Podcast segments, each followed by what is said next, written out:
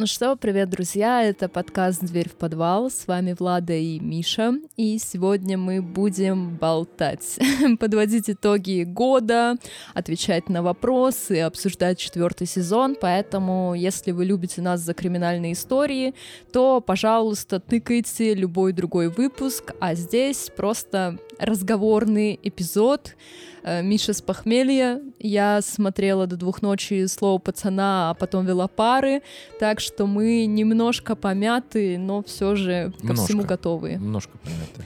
Немножко помяты, но доширак имеет целительную силу. Поэтому приступим. А, Мы не романтизируем маньяков и серийных убийц, нарушаем российское законодательство, не призываем к насилию, а рассказываем истории, которые, к сожалению, произошли в жизни. А, Мы шутим, потому что юмор помогает преодолеть страх, это нормальная реакция психики, и если вы чувствительный человек, которого может травмировать true crime, то, пожалуйста, не слушайте нас. Мы не проводим журналистские расследования, а занимаемся исследованием открытых источников и предлагаем свои рассуждения, которые не претендуют на абсолютную истину.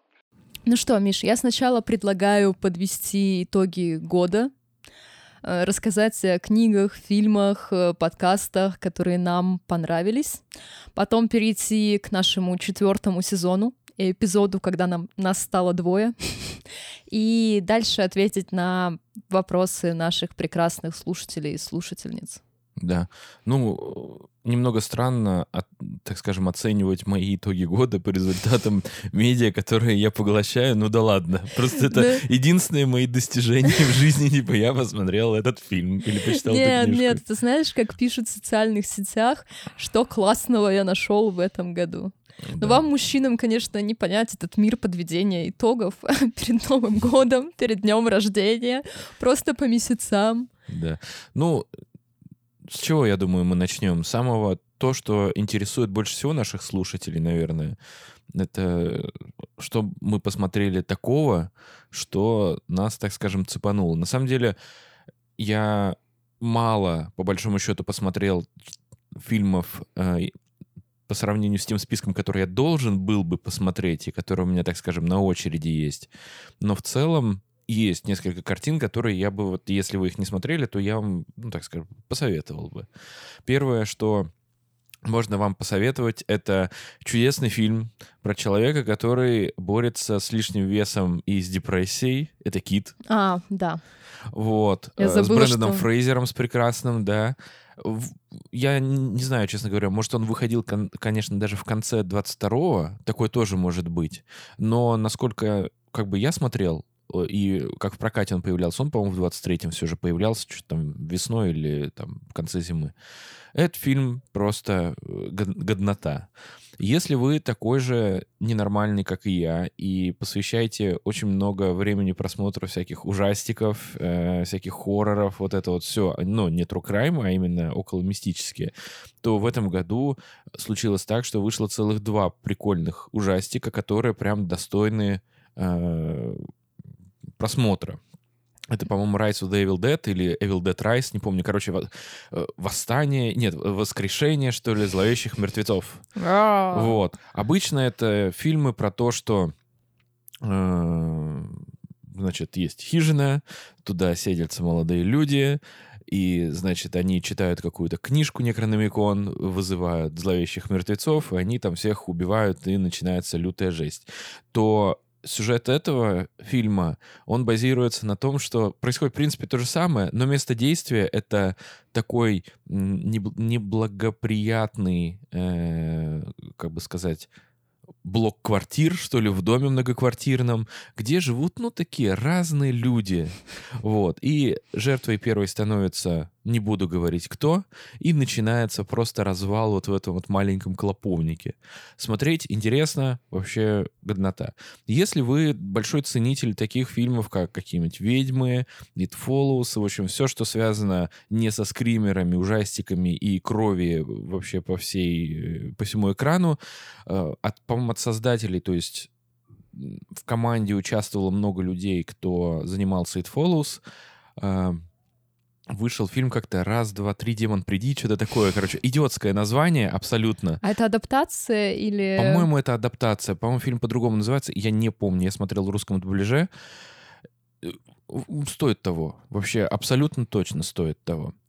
Если вы как бы психически нездоровый человек и хотите узнать, как оно вообще у других, и что у вас на самом деле в жизни все не так уж и плохо, то я вам еще посоветую посмотреть классный фильм, выходил в этом году, называется «Все страхи Бо». Это э, с Хоакином Фениксом фильм. Короче говоря, это относительно сюрреалистичный фильм. Там очень много странных вещей, что происходит, но для затравки, чтобы вам понимать, о чем говорит, я говорю, фильм, э, он описывает психическое состояние главного героя. У главного героя у него шизофрения, у него параноидальная шизофрения, и все его страхи, они просто визуализированы в его как бы окружении. Вот, то, то есть э, фильм снят как вот глазами психопата. Мгм. То есть что за Не ним постоянно... Человека с психическим расстройством. Да, ненормального. Вот. И что за ним, значит, э, бегают вот эти вот какие-то люди, которые желают ему смерти, что все не так, все не то, все против него. И вот на это все вот нас- наслаивается как бы реальная, определенная, странная, тоже очень странная история. Смотреть это очень интересно. Вот. Я недавно смотрела выпуск на Ютубе, знаешь, есть рубрика «10 глупых вопросов человеку Мгм, какой-нибудь мгм. профессии». И Да. там был психиатр, и первый вопрос, конечно же, был, чем психиатры отличаются от психологов. И он как раз-таки объяснял, что психиатры работают э, с какой-то параллельной воображаемой вселенной, Мгм. потому что для человека, который обращается к специалисту, все это существует на самом деле. А так как психиатр этого не видит, а может только диагностировать, ему нужно войти в этот воображаемый мир и человека оттуда, ну, подвытащить. А психологи стоят где-то там в сторонке и даже к этому воображаемому миру не притрагиваются. Так что это интересная визуализация, я бы себе на заметку взяла этот Я фильм. советую фильм, он очень классно и интересно, самое главное, снят, его смотреть очень не скучно. Э, Сюжетные повороты, их много, и они очень странные. Вот, но, в общем, мой рекомендацион. По большому счету есть, конечно, еще куча фильмов, но они, так скажем, э, согреты моим вниманием, исходя из моего дурного вкуса. Вот, поэтому рекомендовать вам что-то еще в этом году я вам не буду. Вот что у тебя было? Ну, я анализировала фильмы, которые смотрела, и поняла, что Барби Геймер захватил этот мир, и из-за чертового Барби Геймера я не могу вспомнить другие фильмы, которые выходили в 23-м году. У меня какое-то огромное серо-розовое пятно образовалось в мозгу, и я не могу понять, что еще мы вообще смотрели. Мгм. И я бы сказала, что Оппенгеймер, ну и я ждала долго этот фильм, потому что я люблю Нолана, и эти эпичные, эпические, наверное, картины, масштабные, с погружением. Да, у него мало любви, но мне крайне нравится. Я люблю такое кино. Но мы Оппенгеймера вместе смотрели, и для меня, честно говоря, Оппенгеймер стал э, вот в линейке фильмов Нолана что-то вроде Дюнкерк 2.0, знаешь, на самом деле. То есть это более наполненный сценарием, вот э, как бы повествование такое линейное. Оно интересное, оно классно поставлено, очень круто, много визуальных всяких художественных решений, вообще без вопросов. Но в целом он такой вот из точки А в точку Б идет. Мне он визуально понравился, мне нравится весь актерский каст и решение режиссерское в плане биографии и ее построения. Но я бы вообще у Нолана фильмы распределила так, что первый среди моих любимчиков это Интерстеллар, а М. дальше идет начало, Мгм. и третий фильм Оппенгеймер. Вот так я бы сделала. Мгм. А ты? А как же довод какой-нибудь? Нет. Нет? У меня Нет? есть претензии к доводу. Слушай, не знаю, я его фильмы как-то вот... Ну, не знаю, у меня на самом деле в момент просто см- просмотра «Интерстеллара» у меня действительно было много, ну, как бы вопросов фактических. То есть это было, ну, это странное кино, честно говоря, очень странное. Вот. Не знаю, с чем сравнить еще. Ну, начало, да, оно такое стилежное, но как-то у меня нет просто такой системы, что типа один фильм однозначно лучше другого. Ну, я же не говорю, что он лучше. Я про персональный дискурс. А, ну, не знаю, мне они есть. Нет, есть два э, вида фильмов у э, как он называется у Нолана. Это хороший и Дюнкерк просто. Вот. Примерно так. Дюнкерк мне тоже не понравился. Вот. И Мы, да, мое персональное презрение к вам, если вам понравился, кстати. Мне Нолан в целом нравится, Дюнкерк и Довод не нравятся. Но мне кажется, что он массовый, но интересный режиссер потому что такое масштабное кино, наверное, сейчас никто не снимает. Ну, вот вышел «Аватар», но э, можете закидать меня камнями, я «Аватар» терпеть не могу вообще. Мне кажется, что это крайне избитая история, противоречия природы и человека, и как они должны объединиться, чтобы жить вместе, что природа важнее человека. Ну, короче, 1500 таких фильмов, просто этот слишком долгий для меня, по крайней мере, и голубые люди и компьютерная графика не сильно интересуют. Еще в этом году была ретроспектива Сакурова, и мы ходили в кино на фильм «Молох». Это хоть и старый фильм, не 2023-го, но, тем не менее, это фильм про Адольфа Гитлера в его повседневности, скажем так. Там он не принимает каких-то ключевых решений, не управляет страной. Он приезжает в замок к Еве Браун вместе с своей ужасной компашкой, и они проводят там выходные. То есть это такая зона отдыха диктатора и приближенных к нему. И выглядит все это мерзко, комично, и антигуманно, и интересный нюанс, который допускает Сакуров — что у Гитлера проблемы со всеми естественными выражениями человека, вот его физиологии, что он не может заниматься сексом, не может есть вкусную еду, ну, он же и вегетарианец, и там крапиву, любил все эти опыты странные с едой, и он даже в туалет не может нормально сходить от того, что он ест всякую траву. И вот эти мелкие детали, они позволяют увидеть эм, какую-то политическую личность как обычного мерзкого и маленького человека. И иногда нам сложно проассоциировать такую персону с повседневностью, как он себя в ней ведет, и поэтому я бы этот фильм тоже в свою подборку 2023 года включила. Надеюсь, угу. меня не посадят вообще за это. Будем надеяться. Про сериалы. Давай про сериалы. А, про себя могу сразу сдаться, вот, потому что сериалов я посмотрел не очень много, хотя у меня списке то, что нужно посмотреть, вообще просто много. Ну, и говоря про сериалы, я говорю про, то, про те сериалы, которые я закончил смотреть, либо сезон, который вот выходил в этом году. Про старые, естественно, не могу говорить. И много сериалов, которые хорошие, я начинал, но я не могу вам свое мнение выдать, да, потому что сезон не закончился, и я его, ну, вернее, он закончился, но я его не знаю. Вот. Единственное, что я могу посоветовать вам, что в этом году выходило смешного, так скажем, из сериалов, это новый сезон э, «Что мы делаем в тени», да, вот. Все остальное, по большому счету, это либо те true crime, как бы, вещи, которые мы с вами обсуждали, на меня сильного впечатления просмотренные вот эти все true crime сериалы на самом деле не оставили. Они достаточно, ну, э, в этом году не сильно разнообразные, будем так говорить, были. Но в целом какой сериал можно посмотреть? «Король и Шут» в этом же году выходил? Да, летом. Вот, можно на самом деле «Короля и Шута» посоветовать, потому что это неплохой сериал, вообще здорово снятый. Может быть, я вспомню, конечно, по дороге сейчас еще что-то, но в целом, как бы по сериалам у меня прочерк в этом году. Я скорее больше смотрела сериалов, и Наверное, в начале я бы выделила такой иронично-драматичный «Белый лотос». Второй сезон же вышел в 23-м году. Но я его смотрела и первый, и второй летом. И мне кажется, что все его смотрели на самом деле. Ты смотрел «Белый mm-hmm. лотос»? Вот. я зря его рекламирую, но потом оказывается, что нет. Эм, там и сюжетные повороты, человеческие интриги, дрязги, все на высшем уровне. Второй сезон, мне кажется, сюжетно послабее, но там действия происходят в Италии, и итальянский колорит правит все. Э, кроме того, там затрагивается тема семьи, что как мы осознаем семью, как мы чувствуем себя в ней, э, что для нас допустимо и недопустимо для других. И вот поведение внутри семьи, наверное, стали основой для этого второго сезона. Поэтому «Белый лотос» ставлю лайк. А что еще было интересного, как фанат Звездных войн, я не могу сказать про Асоку Тана, сериал, который вышел по этому персонажу, там пока что один сезон.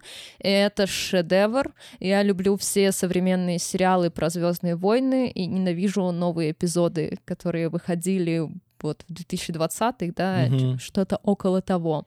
А Сока Тана шедевр. Там и фан-базу подтянули, и сюжет классный, и реализовано все безумно здорово. Если вам нравятся Звездные войны, даже если не нравятся, и вы хотите вот ну, познакомиться с этой вселенной, он отлично подойдет. Что Мандалорец, что Обиван, что Асока Тана, добро пожаловать.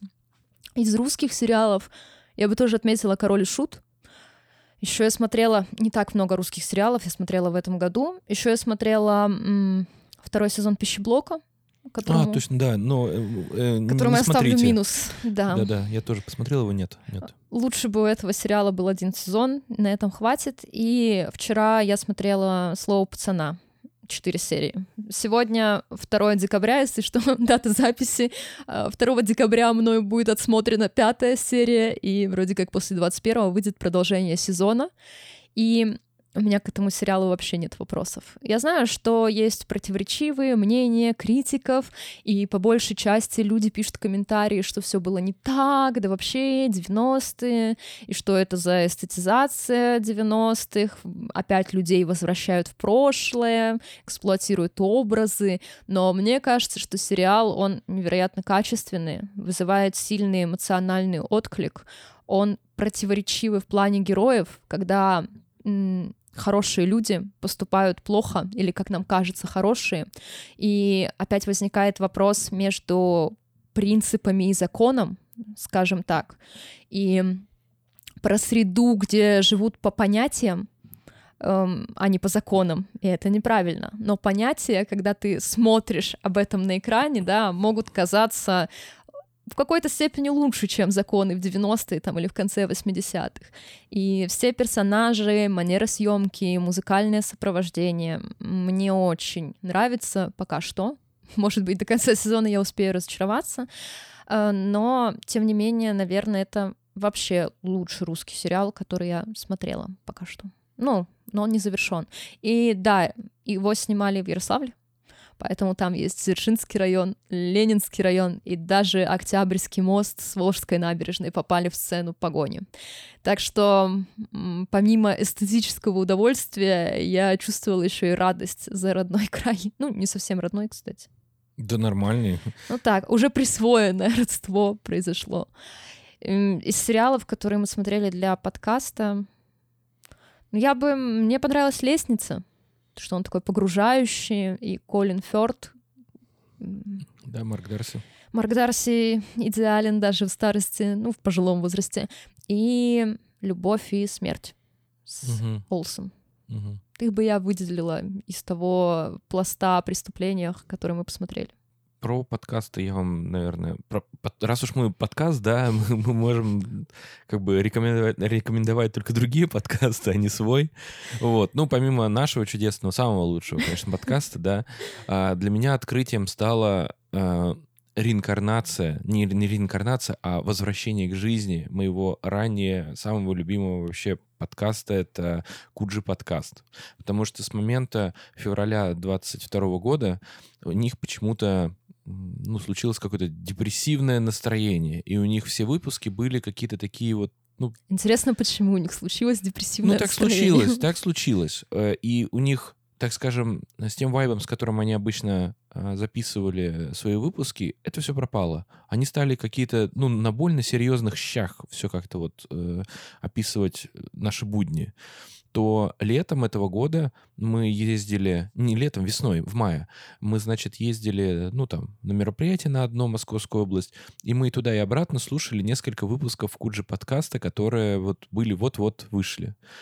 И, о боги, это тот самый Куджи подкаст, где что лучше, дыня или арбуз, и вот всякие вот эти вот разгоны э, про то, что Каргинов просит не поправлять Коняева, когда он говорит «телевизор», вот. Э, в общем, это просто вообще развал абсолютный. И если вы никогда не слушали Куджи подкаст, я вам рекомендую. Кстати говоря, он такой около научно-популярный. Они приглашают иногда очень известных людей, э, можете послушать нетривиальное мнение разных специалистов. Вот мой совет. Все остальные подкасты, может быть, где-то с какими-то я сталкивался, что-то мне нравилось, но они очень такие локальные, как правило, и прям вот по сравнению с этим чуде- чудесным возвращением все остальное меркнет. Миша нашел свой алмаз и второй год вспоминает о нем. А, я, кстати, смотрела недавно выпуск с Коняевым у Сережи Мезенцева. У него же тоже проект Сережа и микрофон, подкаст. Угу. И мне понравилось. Они mm. весело поговорили, почморили друг дружку немножко, но с любовью. А, кстати, вот э, подкаст Сергея Мезенцева я почти весь год слушала, потому что он тоже приглашает и ученых, специалистов. Вот мне больше эта секция нравится, потому что а, блогеры, комики, актеры, актрисы, конечно, прикольные ребята. Им нечего сказать, честно говоря, да. как правило. Э, если с комиками еще они социально чувствительные бывают, то в остальном, ну, как бы просто неинтересно. Я лучше пообщаюсь с кем-нибудь на улице и узнаю что-то о жизни в Ярославле. А вот ученые, специалисты, исследователи, преподаватели вузовские, чистый кайф. Еще мне нравится, что Сергей Мезенцев, он поддерживается принципом обучиться беседе, разговор как навык, и у него нет подготовленного плана, естественно, он там изучает про гостя, выстраивает какую-то нить повествовательную, но, тем не менее, он прям включен в беседу, и это чувствуется на протяжении двух часов. Но сегодня я хотела рассказать не об этом подкасте, пока ехала в такси и думала, какой же мне подкаст mm-hmm. выбрать. Я хотела бы рассказать про небольшой по слушателям, скажем так. Подкаст, он называется «Зрачок ворона». Нам его посоветовали в Телеграм-чате. Кстати, заходите в наш Телеграм-канал, посоветуйте нам подкаст, мы всегда будем рады. И «Зрачок ворона» — это не, про, не только про преступление, я бы так сказала, а про как бы громкие истории, произошедшие.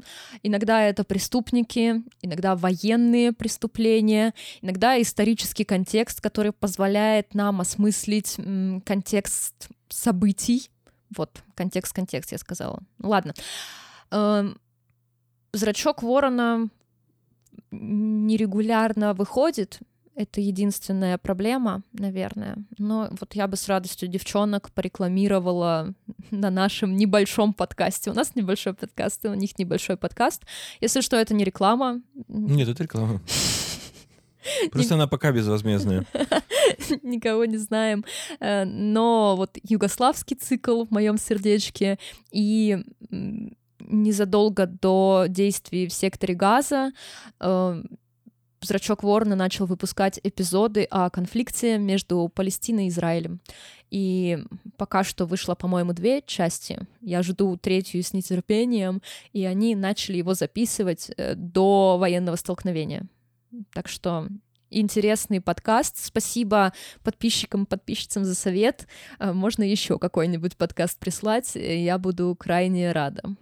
Ну и да, слушала, как обычно, свои дедовские дела про медицину про историю, закат империи, про денежки, такое. Да. А у тебя есть, нет такой подкаст, который ты слушаешь, но ты вообще, ну, как бы это сказать правильно, не поддерживаешь спикера, грубо говоря? Нет. Нет, да. Я знаю, что у тебя есть. Да, у меня такой есть.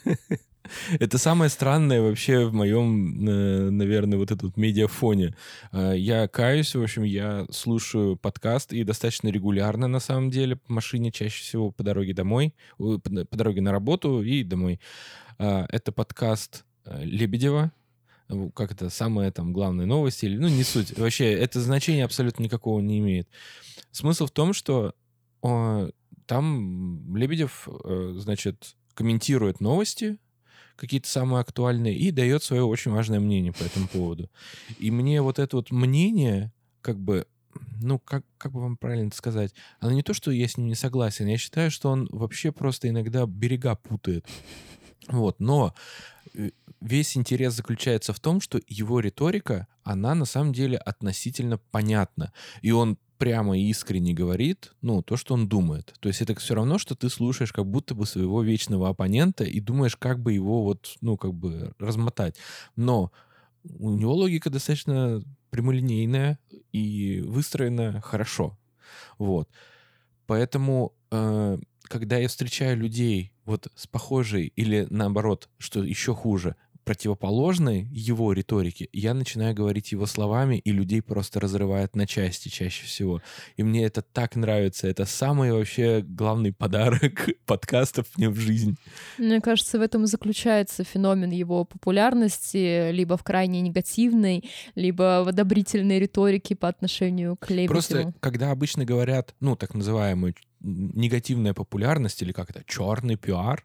Обычно это о чем говорит? Это просто скандальный какой-нибудь, ну, типа а-ля инстасамка там или какие-то другие медийные ли, личности, которые из себя ничего не представляют, но как бы они на пике популярности. Из-за как ты оскорбил инстасамку? Э, ну, я считаю, что она, у нее нет нормального вообще никакого контента, потому что все, даже, даже ту музыку, которую она пишет, несмотря на то, что она в целом популярная и заслуживает права на существование, безусловно, у нее есть хорошие треки, но она явно, ну, так скажем, не дорабатывает, не старается, потому что все могло быть на самом деле и в плане продакшена и все остального, ну, прям вообще на голову выше. Ну, Миш, за деньги, да. За что деньги, ты? да, да. Ну, ладно, оставим ее. Короче говоря, я говорю про то, что вот этот черный пиар, он связан, как правило, со всякими там скандалами, с каким-то таким негативом, то ну, тут... Как у а Моргенштерна. Тут, да, что-то э, такое. Признан иностранным агентом. Да, но тут получается так, что а, черный пиар в его случае, это там, он извинился перед Кадыровым, перед Кадыровым, и все такие, типа, что? Как так? Ну, знаешь, скоро в России будет сложно найти человека, который не извинился перед Рамзаном Кадыровым. Да, даже мы извинялись, кстати говоря, по-моему. Было, было где-то я что-то говорила про Чечню и на всякий случай извинилась. Да, ну как-то так. Ну и я думаю, что мы перейдем к самой ненужной вообще вещи в этой жизни. Это литература, которую мы освоили в этом году. А, я лет 4 или 5 лет назад в общем, поставил себе целью, я выписал достаточно большой список классических произведений, которые нужно было, ну, так скажем, не освоить для того, чтобы закрыть вот эту вот зияющую дыру в моем гуманитарном, э, гуманитарном образовании. образовании. Да, потому что я в школе учился плохо и очень много что пропустил.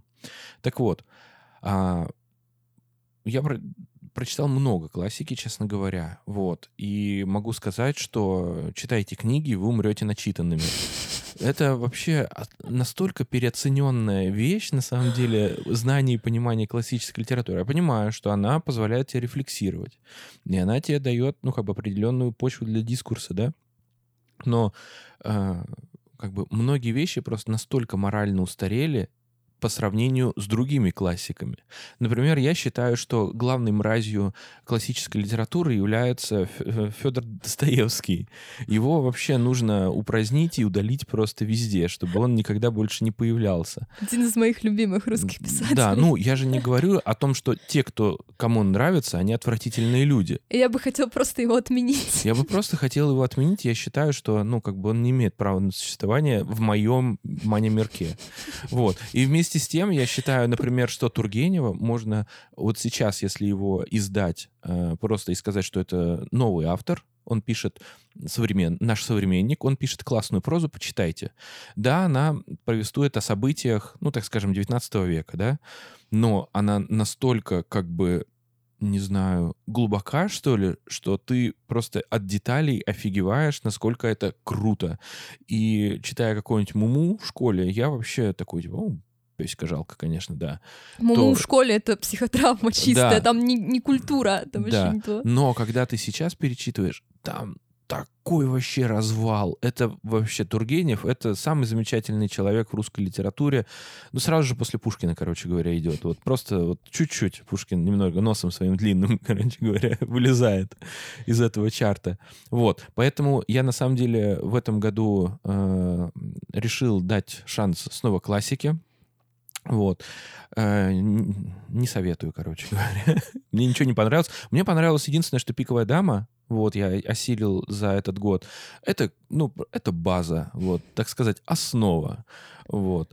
А, и да, прочитал еще, кстати говоря, если уж вы большие любители, но я просто являюсь уже, можно сказать, зависимым человеком от этих двух авторов. Я уже не, не знаю, не, не могу себе представить свою жизнь без как бы ежегодного выхода книг их.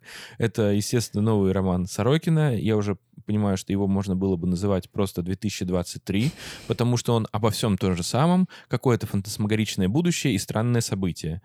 Написано бомбезно, Владимир Сорокин — лучший писатель современности. И новый роман тоже 2023, можно даже никак не называть, это Виктора Пелевина, он значит, во вселенной Трансгуманизм Incorporated.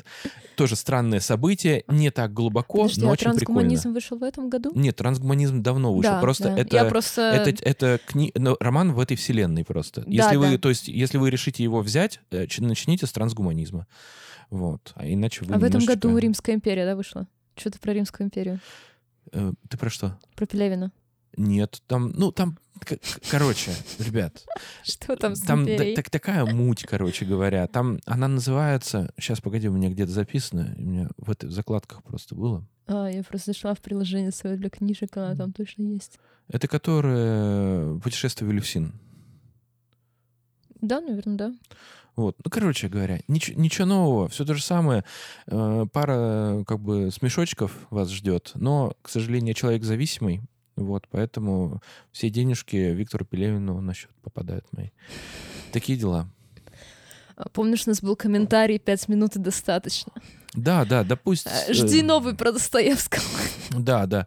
Е- нет, э, я сразу оговорюсь, что если вы не согласны со мной, я глубоко не уважаю... э, В смысле, мне абсолютно все равно на ваше мнение. Вот. Я от того, что вы мне скажете, что это не так, я не могу как бы взять и передумать. Э, Смотрите, кстати, мы с Мишей сидим в комнате, не деремся. Нет, не- Слушай, нет, я знаешь что, ты про пять, э, послушать пять минут вот это вот начала говорить. Я вам что хотел договорить-то все-таки? Я не договорила. Э, Значит, если вы слушаете этот подкаст, и у вас очень сильно, ну, так скажем, несогласие в душе бушует о том, что Федор Михайлович, он на самом деле база и ум, честь и совесть российской литературы. Ради бога, слушайте так, вы меня в жи- в жизни вообще не переубедите. Я слишком стар для того, чтобы переубеждаться. Вот. У нас просто с вами могут быть просто разные вкусы. Я не говорю о том, что он бесталанный, бездарный вообще человек. Я говорю о том, что вся его философия, а, все темы, которые он затрагивает, и все герои, которых он описывает, они... Я бы никогда не хотел бы с такими вещами сталкиваться вообще в жизни. Да, я знаю, что, например, есть крупный литератор, как же его звали? Ну, в общем, есть там я забыл, как зовут, фамилию, господи. В общем, он, э, и многие, кстати говоря, литературные критики современные говорят так, что базой для крутого романа является серьезная драма и титаническое страдание лирического героя. Вот без страданий это невозможно. Ради бога, вы можете считать так. Вот, я считаю иначе. Вы уж меня извините. Я не отменяю, не говорю, что он... Или не говорю о том, что вы какие-то кривые, неправильные из-за того, что ну, вы со мной не согласны. Ради бога. Живите в своем неправильном мире. И дальше. Вот я о том же, что мы с Мишей спокойно сидим в комнате, при том, что я люблю Достоевского, а Миша нет. И смотрите, Да, меня можно вообще вывести из равновесия, напомнив мне Карамазовы. э, братьев Карамазовых, да, про бронзовую пушечку, короче говоря. Вот если вы мне ее напомните, и, так скажем, в реальной жизни, вы меня можете вывести на конфликт или даже на драку. Так, на чем мы там остановились? Э, Что Миша настолько не может терпеть братьев Карамазовых, что когда он еще вел соцсети, он написал огромный пост, как он ненавидит братьев Карамазовых. Так что раньше вы могли его захейтить в этом посте, но Миша Ну, уже больше, поздно, да. больше не ведет соцсети. А, У меня, кстати, чувства к Достоевскому проснулись тоже не сразу, потому что школьная программа убила мой интерес э, к этому автору, не погружая в контекст, эм, без философии, хотя какая философия для школьников? Ну, не знаю, «Преступление и наказание» всем крайне нравилось в силу детективного мотива, а я думала, что Раскольников просто додик. Э, Ну, А, спойлер. Раскольников действительно просто додик. Все так. И давать детям читать про, ну ладно, убийство, мы тут тоже True Crime подкаст ведем, но про секс-работницу, тогда еще проститутку, несчастную, бедную, содержащую семью, жертвующую собой, вот эти все перипетии, что она его так сильно любит, а потом аллюзии на Христа бахать, это перебор вообще для 10 класса, я вам честное слово говорю. Поэтому Достоевский не выслал меня тогда симпатий, и я жила с мыслью, что он мне как э, литератор не очень нравится после «Белых ночей» и вот «Преступление и наказание», но уже после или во время учебы в университете мне научный руководитель посоветовала прочитать... Э, Бесов? Бесов или «Идиота». Угу. И я прочитала запоем «Бесов», «Идиота» и «Братьев Карамазовых». Это три романа, три вершины российской литературы. Я люблю страдать. У меня классическое гуманитарное образование. Я классический русский человек. А, базовая конструкция. Дай мне волю пострадать, и страдаюсь вся. А, по этой же причине мне, кстати, нравится немецкая литература. Я люблю зарубежную немецкую литературу, чтобы там была философия, страдания и максимально медленный сюжет. Если вы читаете книгу какого-то автора классического чаще всего, и вам кажется, что она такая нудная и скучная и бесконечная, посоветуйте ее мне, скорее всего, она зайдет. Но если говорить об итогах литературных этого года, я читала много, читала и по Трукрайму, и в силу своей профессиональной деятельности, плюс я веду открытые лекции в Ярославле, ну, закрытые, но туда можно попасть, в общем. Так. Получается, открытые. Ну, такие от... полу приоткрытые лекции, я бы так mm. это назвала. Но в этом году, что бы я вообще выделила из прочитанного, Первое — это Александр Баунов э, «Конец режима. Как закончились три европейские диктатуры».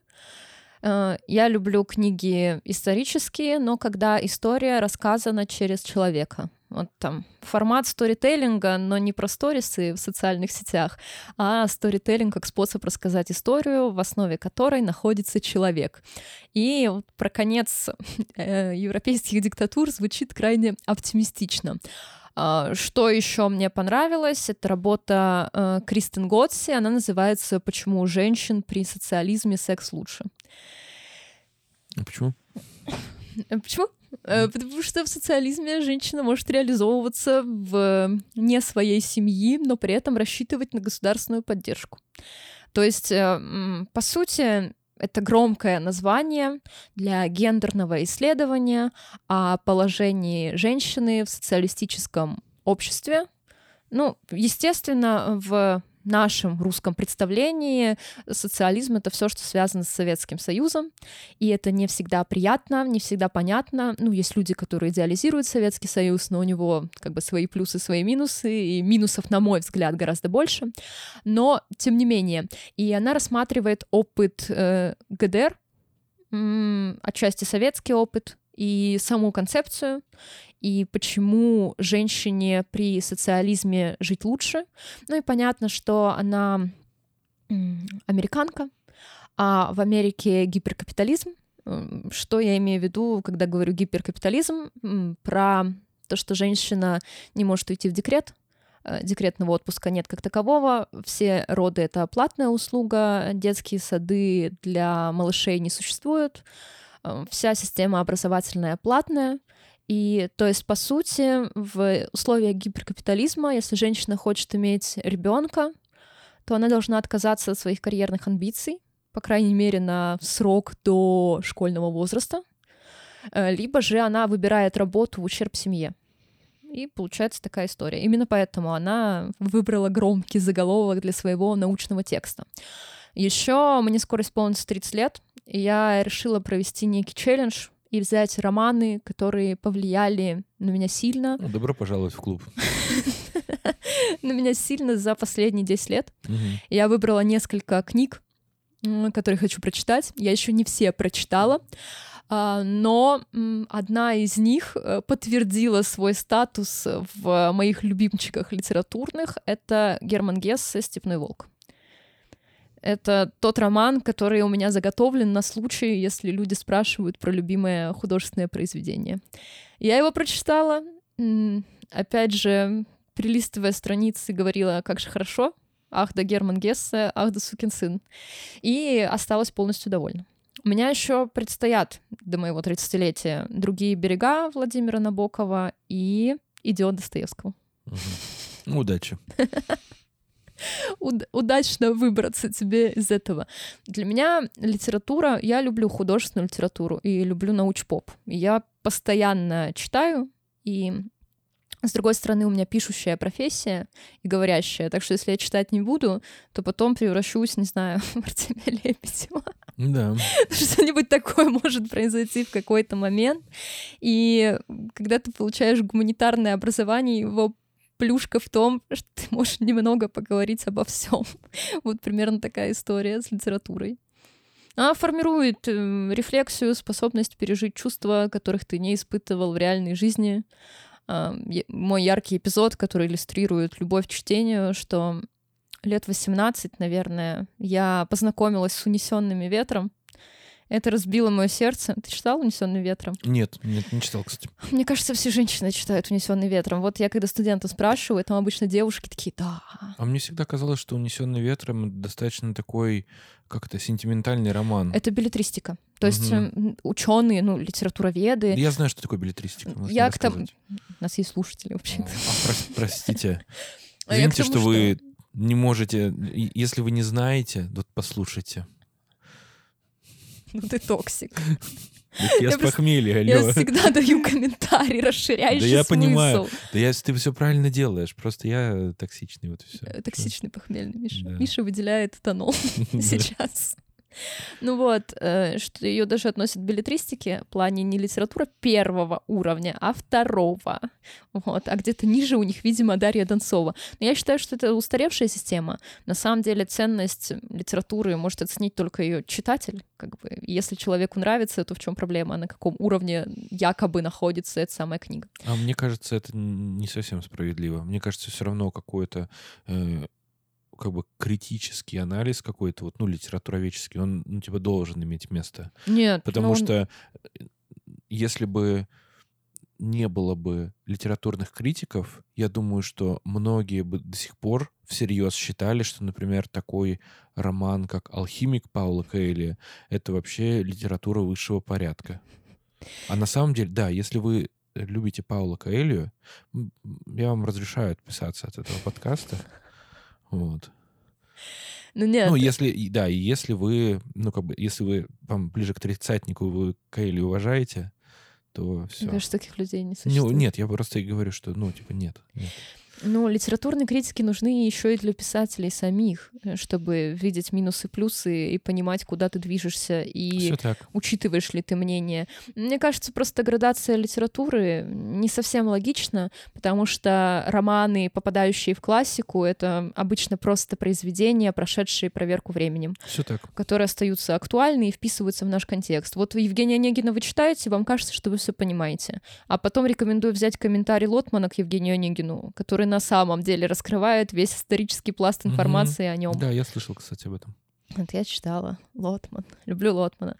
И поэтому вот, про унесенный ветром. И я сидела, и когда горела Атланта, я просто плакала. И у меня села, садилась электронная книга, и поэтому я примостилась к розетке, которая находилась далеко от кровати в 4 утра, и сидела у входа в комнату с книгой на зарядке и дочитывала, потому что если бы я не дочитала, я бы не смогла спать и жить дальше.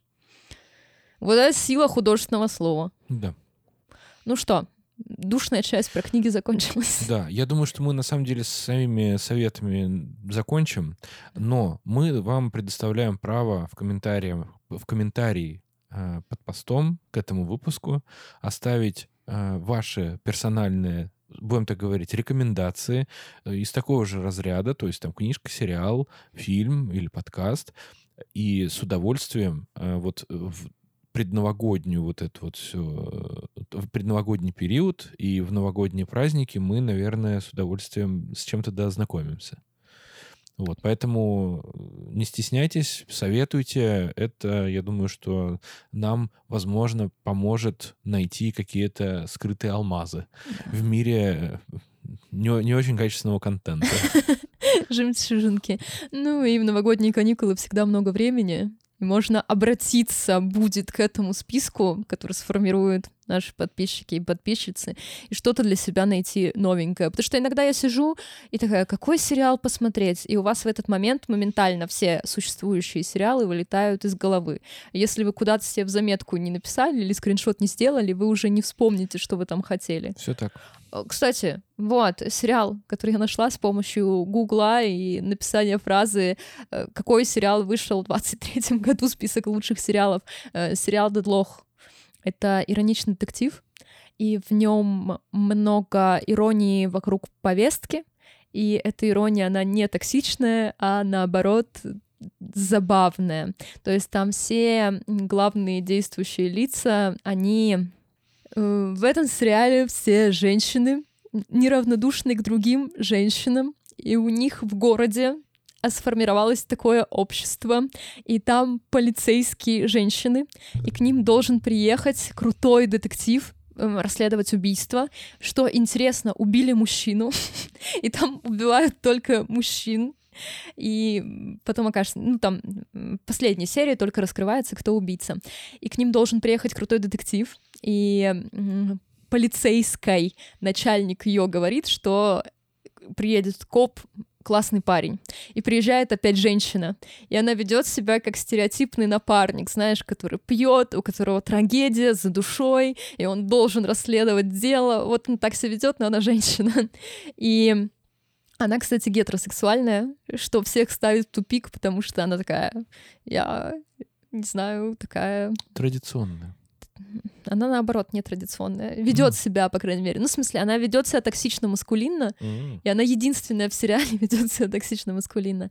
И там есть э, смешной момент, когда пара сидит на приеме у семейного психотерапевта, э, терапевт их слушает и такая вейп покуривает, типа что там у вас? Вас беспокоит ее работа? Ну ладно. А, в общем, он ироничный, но если вас раздражает повестка или э, как-то триггерят такие персонажи, то я вам его не советую. А, если нет, добро пожаловать. Это сериал про убийство, но он смешной при этом. Угу. Ну что, мы, наверное, перейдем тогда к какому разделу нашего да. выпуска? Можем про наш сезон поговорить и перейти к вопросу. Ну давай, давай. А, что такого интересного произошло в этом сезоне, да? По большому счету, а, ну, по моему мнению, а, по сравнению с предыдущим, у нас существенное различие только одно. Один из наших ведущих покинул проект, вот, по собственной инициативе.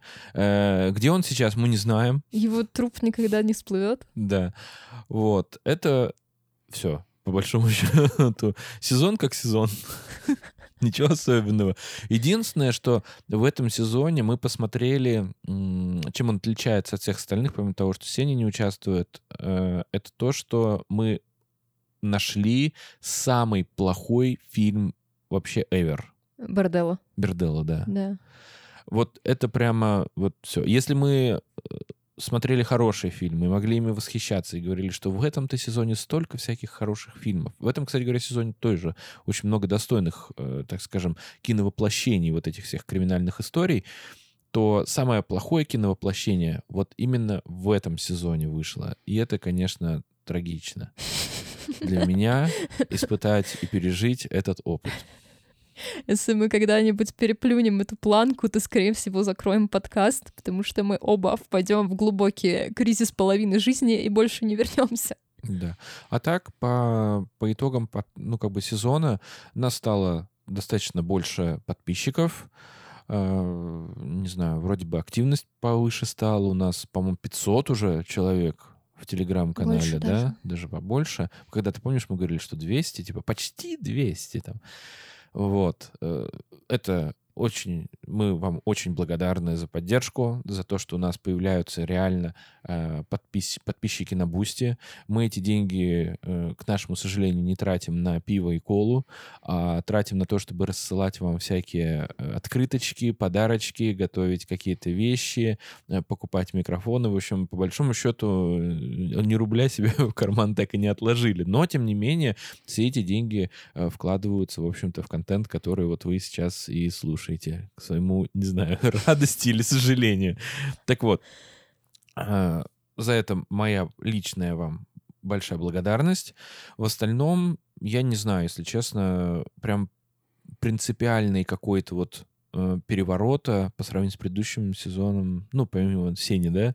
Э, Самый большой переворот случился. Да. А, какой тебе эпизод понравился больше всего и какой меньше всего? Меньше всего Берделу, потому что э, так скажем, я больше всего импотировал жертвам э, убийц, потому что они мужчины. Вот, потому что, ну, ну, давай так, э, я не могу себя поставить на место жертвы и не могу представить ужас, который испытывает женщина, да, в момент нападения на нее мужчины. Ну, просто не из этого я мира. Вот, поэтому истории про маньяков, которые там похищают, убивают женщин, там их насилуют, все остальное, ну, как бы я немножечко так в стороне все равно, мне не так глубоко это сильно цепляет, то история про мужиков, ну, как бы вообще это кромешный ужас, мне их так жалко, несмотря на то, что они по большому счету все его жертвы, это реально преступники и вообще достаточно подлые люди. Ну, ты уж так говоришь, преступники и подлые люди. Ну, я и говорю про то, что это не невинные девушки, которые просто прогуливались по парку. Ну, это невинные наркозависимые юноши. Ну, вот и нечего было наркотики принимать. Вот.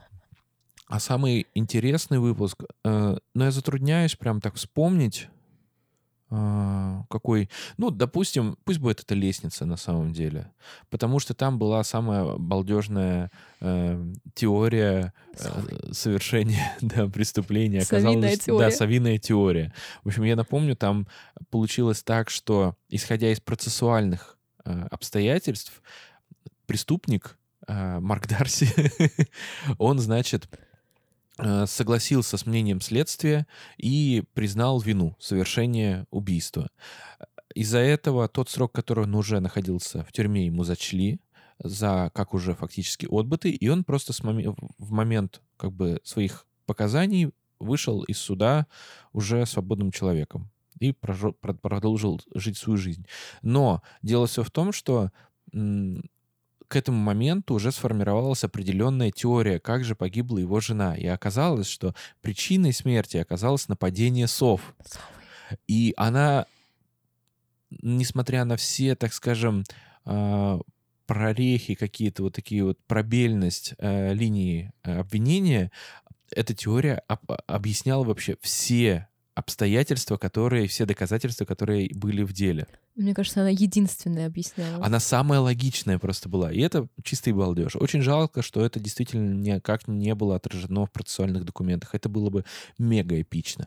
Но можно понять и Марка Дарси, потому что ему бы скорее бы уже из зала судебного заседания выйти, потому что если бы он от этого, ну, продолжил бы искать правду, будем так говорить, да, то ему бы еще там год, наверное, он бы находился бы в тюрьме, пока шло расследование. Ну и вообще суды сильно выматывают. Ну, и конечно. Экономически, да. эмоционально. Да, и он тогда, он тогда по деньгам уже очень сильно просел, то есть он там понятно, что он там без, без копейки уже остался. Ну, и хотелось просто начать жить. Ну, и да. свобода, время — самые ценные ресурсы в жизни человека. Я просто смотрела, пока читала, uh-huh. я смотрела эпизоды, которые выходили в этом да, сезоне. Да, мне надо было тоже, на самом деле, так сделать, но что поделать? Подзабыла, что происходило. А, а, мне кажется, интересно, что мы брали истории и добавляли культурный бэкграунд, исторический контекст, назовем это так. Ну, то есть, э, когда мы рассказывали про изнасилование в Дели... Погоди, извини, а воспоминание о убийстве ведь в этом было? Uh-huh. Да, я от, от Минет. Э, короче говоря, воспоминание о убийстве номер один вообще. Если вы не помните, послушайте, это и хороший фильм, его можно посмотреть вообще с, с удовольствием. И даже нечешный выпуск. И там, кстати говоря, по-моему, Сеня даже есть. Да, Сеня еще есть. Вот, поэтому Вот. Вот это он лучший. Да, и мы добавляли историко-культурную справку к южнокорейскому выпуску, к выпуску из Дели, к выпуску из Австрии. Мы даже про Техас немножко поговорили в, про его историческое становление. Из эпизодов мне понравились семейные истории наши. Это про Кэндис Монтгомери, про огородников и лестницы. Или садоводы. Огородники. Или садоводы. Огородники. HBO Max неправильно написали название. А, потому что, не знаю, эти выпуски, они, с одной стороны, не такие жестокие, как мы, может быть, привыкли, про маньяков, убийц, серию, изнасилование, похищение, что-то жесткое, э, но при этом разбираться в семейной истории всегда интересно. И вот дополнительные обстоятельства, как люди скрывали или не скрывали свои преступления. Так что над этими выпусками мне понравилось работать. Это не значит, что мы отказываемся от маньячного контента. Э, маньячный контент э, нас кормит, скажем так. И... Но мне бы хотелось больше странных дел без серии, когда просто дурацкое преступление. Ну и да, нас покинул Сеня. Мы теперь одиночки. Мгм. Вдвоем одиночки. Да. Ну что, тогда перейдем к вопросам. А, знаешь, какой выпуск был в этом сезоне? Про Унтервегера. Унтервегер неплохой выпуск. Э, В целом, да, это неплохо, неплохо. Но все равно это не так, как все-таки воспоминания об убийстве. И да, мы всю статистику ведем открыто. Мы в конце каждого сезона, Миша мне отправляет данные, я их переделываю в пост, и мы их публикуем. Так что все в канале тоже будет. Всем еще раз спасибо скажем. Мы вас любим и ценим. Спасибо, что слушаете нас. Это приятно, приятно читать комментарии, отклики. И вообще сформировалось дружное сообщество любителей чужих смертей. Извиняюсь, сейчас. Да А, нормально, все так и есть. э, Дружное сообщество любителей преступлений, криминала. Мы забыли про один очень важный выпуск. Я пытаюсь перейти к вопросам, но понимаю, что мы забыли про место встречи изменить нельзя. А, да ну не. Ну что, это фильм так себе. Ну да, и заслуживает внимания, конечно же, выпуск про место встречи изменить нельзя. Потому что, ну, он такой базированный. Там и история классная, и фильм, фильм-сериал, телевизионный фильм, все тоже А, супер. кстати говоря, знаешь еще про, по итогам сезона? В этом сезоне у нас первый раз был гость. Да, Ксюша приходила к нам, делилась с нами опытом. И в следующем сезоне мы, кстати, продолжим. Еще кого-нибудь в гости пригласим. И нас просили еще раз привести Ксюшу. Так что ожидайте, мы будем работать над сезоном. Не сейчас, сейчас мы уйдем в новогоднее небытие, но в январе приступим. Ну что, переходим к вопросам. Э, Давай, я буду читать, Давай. тогда ты первый отвечаешь. Договорились. Я тоже что-то, что-то говорю по этому поводу. Э, Привет, подвал. Так как в моем окружении есть люди, которые с недопониманием относятся к моей любви к true crime контенту, вопрос следующий. Как, по-вашему, какую потенциальную пользу такой контент может принести? Э, Я для себя сформулировала несколько ответов, но мне очень интересно узнать ваше мнение. Мы на самом деле уже отвечали на подобный вопрос в одном из выпусков, вернее, рассуждали. А, Польза достаточно простая. А, Значит, я приводил, по-моему, в пример какое-то исследование было, но я думаю, что оно такое тоже на коленке сделанное, но выводы достаточно органично вписываются в парадигму реальности.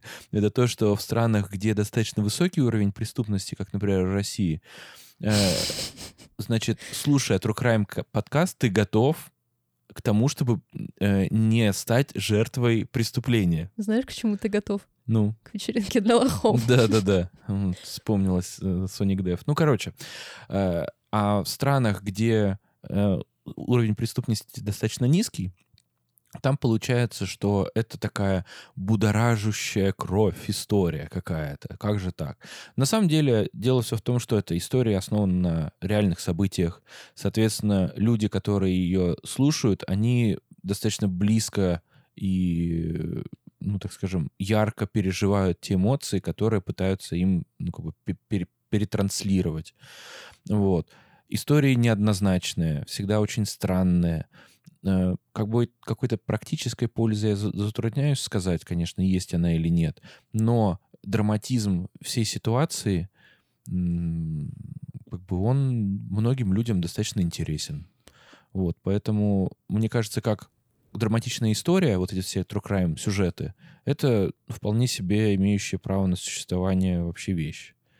Ну, э, я бы немного добавила про то, что у True Crime всегда четкая драматическая линия, как раз-таки Миша об этом говорит, что она позволяет сопереживать, а еще добро всегда противопоставлено злу, даже если у нас есть плохие копы или плохие полицейские или кто-то еще, среди них есть обязательно хороший, э, тот, который обратит внимание, расследует дело. Герои яркие в, таки, в таких историях, проявляется какая-то человеческая сущность, да, всегда в э, делах. И поэтому они отвечают формату вот этому нарративному, подходящему для рассказа. Это да, то есть они хорошо удовлетворяют интерес. И мне кажется, что true crime истории, как и криминальные новости, помогают немножко снять розовые очки и более настороженно относиться к миру. Я не в плане того, что вас э, там за деревом где-то за домом ждет маньяк, а Он не об этом. Но будьте аккуратны, да. Но человек между тем, чтобы пойти по освещенной дороге, но более длинной, или по темной дороге, но за гаражами и короткой, выберет длинную и светлую.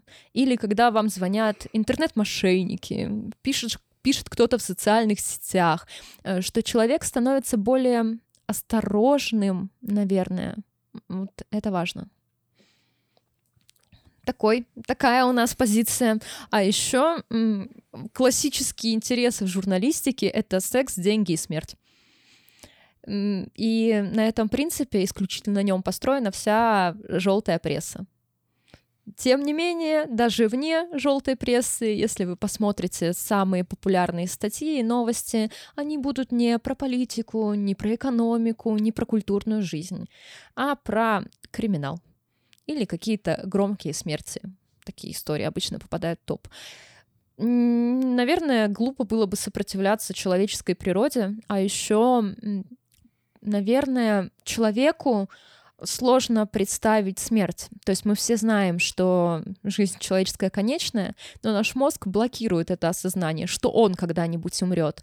И осознание чужого опыта даже через криминальные истории, оно, наверное, помогает человеку примириться с существованием смерти. Конечно, не с насильственной смертью и какими-то ужасами и преступлениями, но все равно мы как будто бы дополнительно осознаем человеческую смертность и важность своей жизни в данный момент. Когда все плохо, можно послушать True Crime, можно посмотреть «Криминальную Россию» и подумать, да, вроде бы не так уж и плохо, живем как-нибудь дальше. Такая терапевтическая функция в экзистенциальном ключе про смерть. Вот так. Следующий вопрос. А, расскажите, как вы познакомились и историю создания подкаста. Много лайков на вопросе. Какой кошмар. Ну, поехали. Короче говоря, опуская все скандальные взаимоотношения между участниками подкаста, я вам скажу так, что все мы втроем изначально, я, Сеня и Влада, мы как бы, у нас была общая компания. Сейчас, на самом деле, мы э, с Сеней и с его супругой не очень тесно общаемся. Вот, но тем не менее, у нас была большая компания, и на одной из пьянок, которые у нас раньше очень так практиковались, э, Сеня предложил как бы создать True Crime подкаст. И это было что-то вроде «давайте откроем свой бар».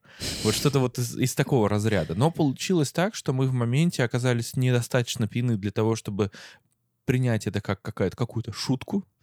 Вот. И мы рассмотрели, значит, технические моменты. Причем я не планировал вообще даже участие в этом всем. То есть я предложил, я сказал, что я в целом представляю, как можно монтажить э, голос, что нужно сделать для того, чтобы он хоть как-нибудь нормально звучал. И, ну, в целом я там вот с программой обработки как бы звуковых каких-то вот вещей мог э, вообще совладать. Вот. И получилось так, что я неожиданно стал еще и соучастником этого всего. Под давлением. Да.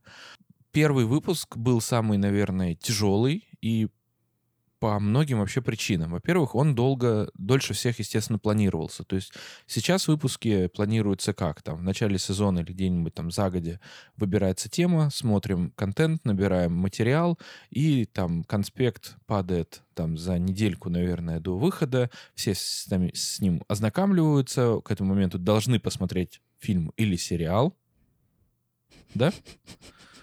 А, немножко бокса. Да, немножко токсичности. Вот. И, соответственно, уже пошло-поехало. То в отношении первого выпуска получилось так, что мы готовились, наверное, пару месяцев, короче говоря, не могли как бы с собой совладать, потому что не понимали, сколько должен идти выпуск, а, сколько нужно по объему а, формировать конспект, как записывать. Техническое, первое техническое решение, которое у нас было, это Сеня арендовал три петличных микрофона с отдельными рекордерами для того, чтобы можно было писать отдельно хотя бы три дорожки, чтобы можно было, ну, как бы их нормально нарезать, чтобы у каждого был свой звук. Это было мое, так скажем, техническое требование, мое техническое задание ему. Вот. С этим в этом плане, конечно, справился, но микрофоны не соответствовали как бы формату, и очень тяжело было работать э, в общем, это был кромешный ад, честно говоря. И была интересная история, как готовилось это все. Значит, первый вариант, который я нарезал, а, я его как бы как, как смог а, сформировал выпуск, скинул, значит, ребятам, и мне пришло вообще достаточно много правок, как это все должно выглядеть. Вот. Но Сеня у нас э, неконструктивно, так скажем, мне составил правки в том плане, что он писал там типа везде это или везде то. И я не понимаю, как бы как, как работать с этим замечанием, потому что пере, переслушивать опять выпуск, который идет там порядка двух часов, ну это просто невозможно. За бесплатно, естественно. За платно я послушал. Так вот, и я предоставил Сене, но Сеня тоже сдался как бы. Вот, и в итоге получилось так, что так или иначе редактура, вот это вот все осталось на мне. Получ... Монтаж, монтаж, не редактура, монтаж, да. Монтаж остался в итоге на мне. И я вот до сих пор этим всем занимаюсь. К счастью, а, я не самый бедный человек в Вавилоне, вот, и я смог позволить себе покупку звуковой карты нормальной. А, мы организовали, значит, покупку микрофонов, тут докупали всякие стойки, все остальное, и теперь мы на индивидуальных микрофонах можем вот так вот все записаться. Зап запись первого сезона у нас еще сопровождалась, кстати, первых двух сезонов, сопровождалась общей встречей. Мы, как да. деловые люди, встретились в кальяшке вот, для того, чтобы обсудить план на сезон. Вот. Были мимичные моменты э, с определенными предложениями и э, с определенными вето на определенные темы. Вот. Но... Понимаете, когда у вас триумвират, вы можете легко заблочить решение, которое вам не нравится. Да, а, были всякие предложения, я вам скажу, были предложения коллаборации, со всякими, но с теми, с кем мы, так скажем, планировали коллаборироваться, и где они сейчас? Нигде. Они в небытие. А вы нас слушаете. Видите, как получилось? Значит, мы сделали правильный выбор, да? Не стали тащить на своем горбу популярности черт пойми кого. Миша Но... иронизирует. Да, конечно. Как всегда, всю, вся жизнь ирония моя. Вот, короче, Э, в общем, вот, вот так вот у нас было. Начиная с третьего сезона, Влада у нас взяла, так скажем, шефство над контентом и уже не то чтобы ставила нас перед фактом, но по большому счету она в более-менее степени формировала, ну так, контент-план, в общем, самостоятельно.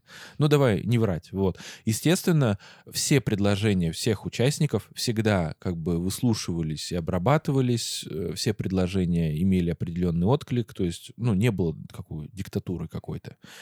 Вот. Потом, что у нас история создания?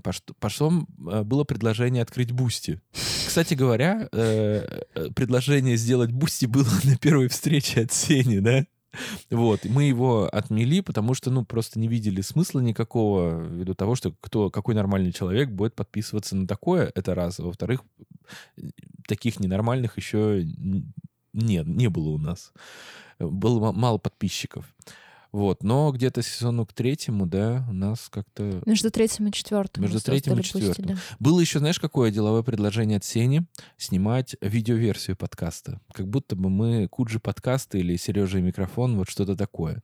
Но, к сожалению, если бы вы видели, как выглядит итоговая склейка нашего выпуска, если вам кажется до сих пор, что там очень мало нарезано, и мы действительно так э, гладко стелим, то это далеко от правды. Ну, будем честны, мы гладко стелим, но бывают нюансы, да. скажем так. С того момента, когда мы записываем с вдвоем, естественно, это меньше, э, так скажем, вот этого вот есть в монтаже, потому что дорожек меньше, соответственно, склеек меньше. Меньше всего вырезать. Но когда было три дорожки, я не знаю, как... Поскольку Сеня просто у нас отказался монтировать первый ролик, я, бо... я бо... побоялся, что э, это приведет к тому, что мы отснимем видеоматериал какой-то, но он никогда не выйдет. Вот, а мы потратим силы, деньги и все остальное на это. Но если вы поддерживаете того, что мы сняли видео, ну, как бы какой-то видео формате наш подкаст, то оставьте свои желания при себе. Вот, этого не будет. Вот. Если, если хотите, сдастся. да, если хотите, я вам, не знаю, стримчанский включу, но типа нет. Э, да, нет. мы, если вам так уж захочется, можем вести стримы с подкаста. Да, но, но это наш максимум вообще это, на самом деле. Это нет, да. А потом, что еще было интересного? Да, и потом ушел Сеня. В общем, э, история ухода Сени, она полна драматизма и недопонимания, мне кажется, со всех сторон, потому что на как бы у нас внутри вот нашего вот небольшого коллектива определенные обязательства были распределены, ну, неравномерно, честно говоря, потому что на Владу возлагается большую часть работы, она собирает почти большинстве случаев э, весь материал формирует э, описание, формирует, э, как он называется-то, конспект, короче говоря, по сути, формирует сам контент. То есть нам остается только самим погрузиться в тему на каркасе тех знаний, которые нам уже дала Влада. И это, ну, как бы дорогого стоит. Да, на мне лежит техническая работа, но она такого около технического характера, то есть ее выполнит даже обезьяна, если ее научить. Ну, Миша себя недооценивает. Ну, понятно, что я делаю это все с великим талантом. Но я просто говорю про то, что это навык технический, а не... То есть любой другой человек, который имеет такой же навык, э, если меня заменить им, ничего не изменится. Я про это говорю. Если тебя заменить другим редактором, например, то все изменится. Я про это говорю. Вот. А на Сеню было наложено обязательство им самим э, постить всякое на бусте, поскольку он и был инициатором. Как вы знаете, инициатива зависит от инициатора. Хорошо заменил. Вот. Э, но случилось так, что были одни форс-мажоры, вот, и мы из-за этого начали немножко скандалить. Uh, у меня подход достаточно такой э, тираничный вообще uh, к любой профессиональной деятельности. Я считаю, что если специалист косячит, он должен отрефлексировать, принять то, что он накосячил, и больше так, ну, постараться не делать. По крайней мере, для себя понять, что если ты будешь продолжать так же делать, то ничего хорошего не будет. Моя была претензия к нему в том, что он не от, не проверял то, что он постит, грубо говоря. Но это продолжалось каждый раз. А, не те выпуски постились, не те описания. Ну, короче говоря, там много всякого было. Это нормально, дело совершать ошибки замечательно, это часть человеческой природы, все супер. Но как бы я ему как бы высказывал, что нужно проверять, нужно чекать, как бы это не такой большой труд. Э, но он в один момент, видимо, поняв, ну, моя, мое предположение, что это как-то к его личности, прямо как к личности обращения, что я вот как-то против него, возможно, что он выразил нам такую мысль, что он потерял интерес э, к подкасту, и ему неинтересно больше этим заниматься. И причиной, и, ну да, он него действительно он поменял на тот момент работу, у него как-то вот очень плотно он стал как бы своей профессиональной новой деятельностью заниматься. И в связи с этим, из-за потери интереса, у него, соответственно, и внимание как бы вот к этому проекту как бы просто упало. Вот. И он принял решение больше этим всем делом не заниматься. Ну, как бы его право мы не осуждаем, мы, нам как бы, ну, как есть, что делать-то. Вот. Мы назовем этот выпуск «Откровение от Миши». Да, ну, я рассказал, как есть. Если э, там, Сеня считает как-то по-другому, или кто-то из его окружения, кому он рассказал, какие мы уроды, вот, что выдавили его из подкаста, то ради бога. Я Мы не всегда, уроды. э, Да, да, конечно.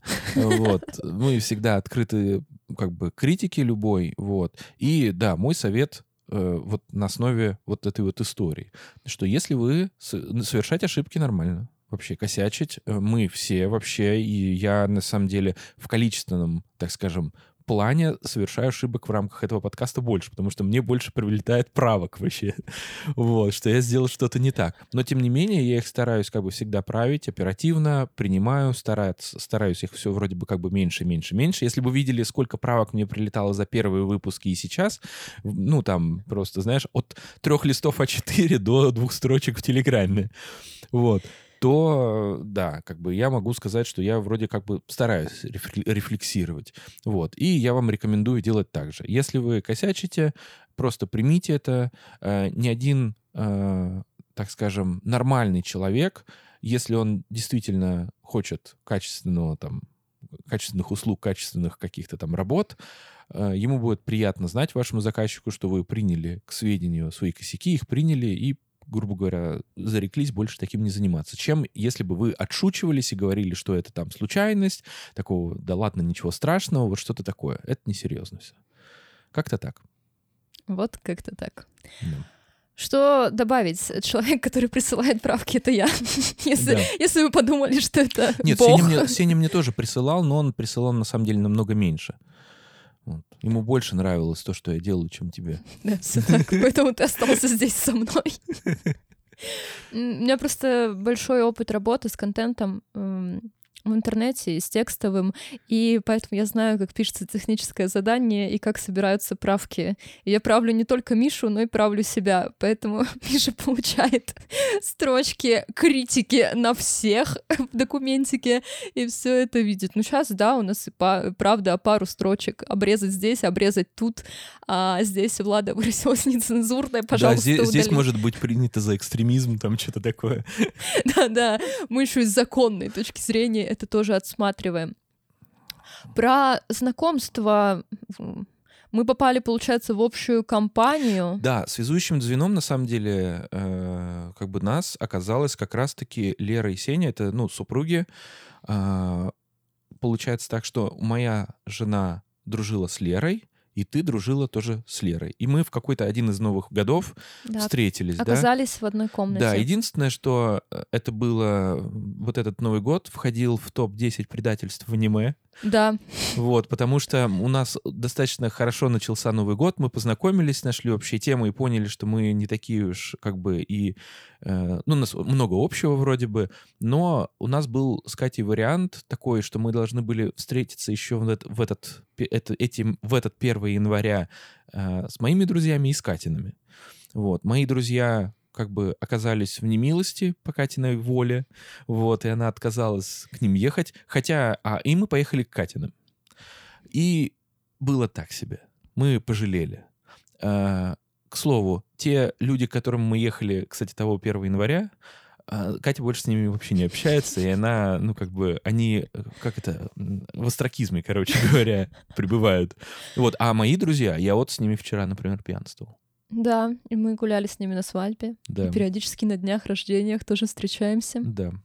Вот. Так что вот цените друзей. Да, так мы нашли друг друга в этом мире в одну новогоднюю ночь. И с тех пор, кстати, мы каждый Новый год празднуем вместе. Да. Вот. Я, Паша, Катя, Миша собираемся, тусуемся. После подкаста тоже будем тусоваться. Еще мы с Мишей оба четверки.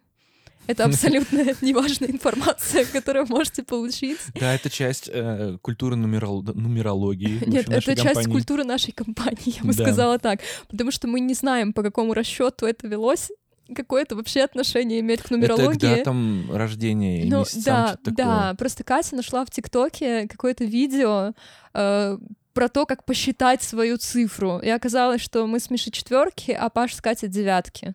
И они такие импульсивные, эмоциональные, Эксцентричные, да. они артистичные, вот это все из них лезет.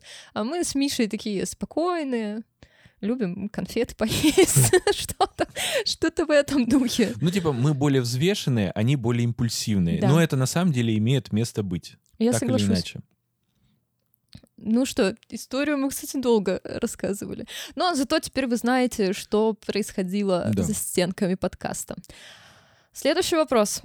По итогу, для разделки мяса лучше нож или топор? Конечно, нож. Нож. Э, По одной простой причине. Единственное, так скажем, преимущество топора заключается в том, что у него больше вес, и, соответственно, если рубить мясо по кости, то им это просто проще сделать. Но разделка туши возможно просто одним ножом, если вы правильно срезаете сухожилие. Зато с топором можно сделать косплей на сияние. Или на С- американского психопата. Да, согласен. Вот. Ну, в общем, наш выбор как профессионалов — это, конечно же, нож. Требую объяснить, куда вы дели Сеню. Ну, на этот вопрос мы ответили. Сеня сам не захотел в силу своего ресурса, и ни внимания, ни желания а, дальше заниматься проектом, ну, а мы с Мишей его продолжили. Все просто. Люблю слушать грамотную речь Влады. А, сорян, сейчас. Я... Это не буду вырезать, окей? Так, э, люблю слушать Владу. Очень грамотная речь. Ни разу не слышала, чтобы ударение не туда поставила. Быстро находит подходящие слова, фразы, где такому учат, или это природная грамотность. Оля, спасибо большое. Во-первых, мне крайне приятно. Мне кажется, что я ошибалась где-то с ударениями 100, 100%. Ну, еще Миша подрезает иногда хлам или нецензурную брань, или какие-нибудь странные звуки, мои хихиканья. Но если серьезно, то у меня большая разговорная практика. То есть э, общение, публичная речь, скажем так, это практический навык. Как его прокачать? Постоянно публично разговаривать. Да, еще, кстати говоря, совет. Если вы хотите действительно развивать риторику и, так скажем, ораторское искусство свое, то вам нужно обязательно практиковаться именно в той области знаний, где вы пытаетесь э, вот это все экстраполировать. Потому что, например, я разговариваю, чувствую, как я разговариваю в миру и с обычными людьми или на подкасте достаточно нескладно, но если вы бы послушали, как я в прениях участвую, да, из меня профессионализм, в общем-то, летит, потому что все конструкции и речевые обороты, которые в моей профессиональной деятельности есть, они у меня просто отлетают от зубов. У меня нет ни одной, как бы, ну, не то чтобы не бывает, конечно, ошибок. Ошибки бывают, оговорки бывают, но в целом как бы это две совершенно разные манеры ведения разговора, бытовой и профессиональный. Поэтому мой совет такой, что если вы действительно хотите развивать свою речь, просто разговаривайте. Э, Можете, если прямо срочно нужно как-то развить, есть э, актерские, по-моему, всякие упражнения, вот, но они нацелены на то, что вы должны в определенном коллективе их практиковать. Да, но я преподаю в университете, и каждую неделю у меня по 6 часов, 8 публичных занятий, где я взаимодействую со студентами. У нас не сугубо лекционный формат, то есть э, я не читаю им что-то, и они записывают, мы постоянно общаемся, и я не читаю лекции с листка. Если в вашем универе было по-другому, Да. поступайте, пожалуйста, приходите. Я ничего не читаю, могу обращаться к материалам, но не более того. И, наверное, благодаря тому, что я постоянно публично разговариваю, э, постоянно себя контролирую, смысловые какие-то ударения делаю, поэтому м, вам нравится результат моей многолетней педагогической деятельности, за что спасибо огромное, мне серьезно крайне приятно это читать. И что-то еще хотела сказать. А, да, и когда я вела первую пару, я думала, что я с ума сойду. Ну, при том, что э, у меня был опыт выступлений на конференциях, когда вы в университете Мгм. учитесь на гуманитарной специальности, вы тоже постоянно треплетесь. Мгм. Но первая пара это вообще другой разговор, потому что вы не можете рассчитать время.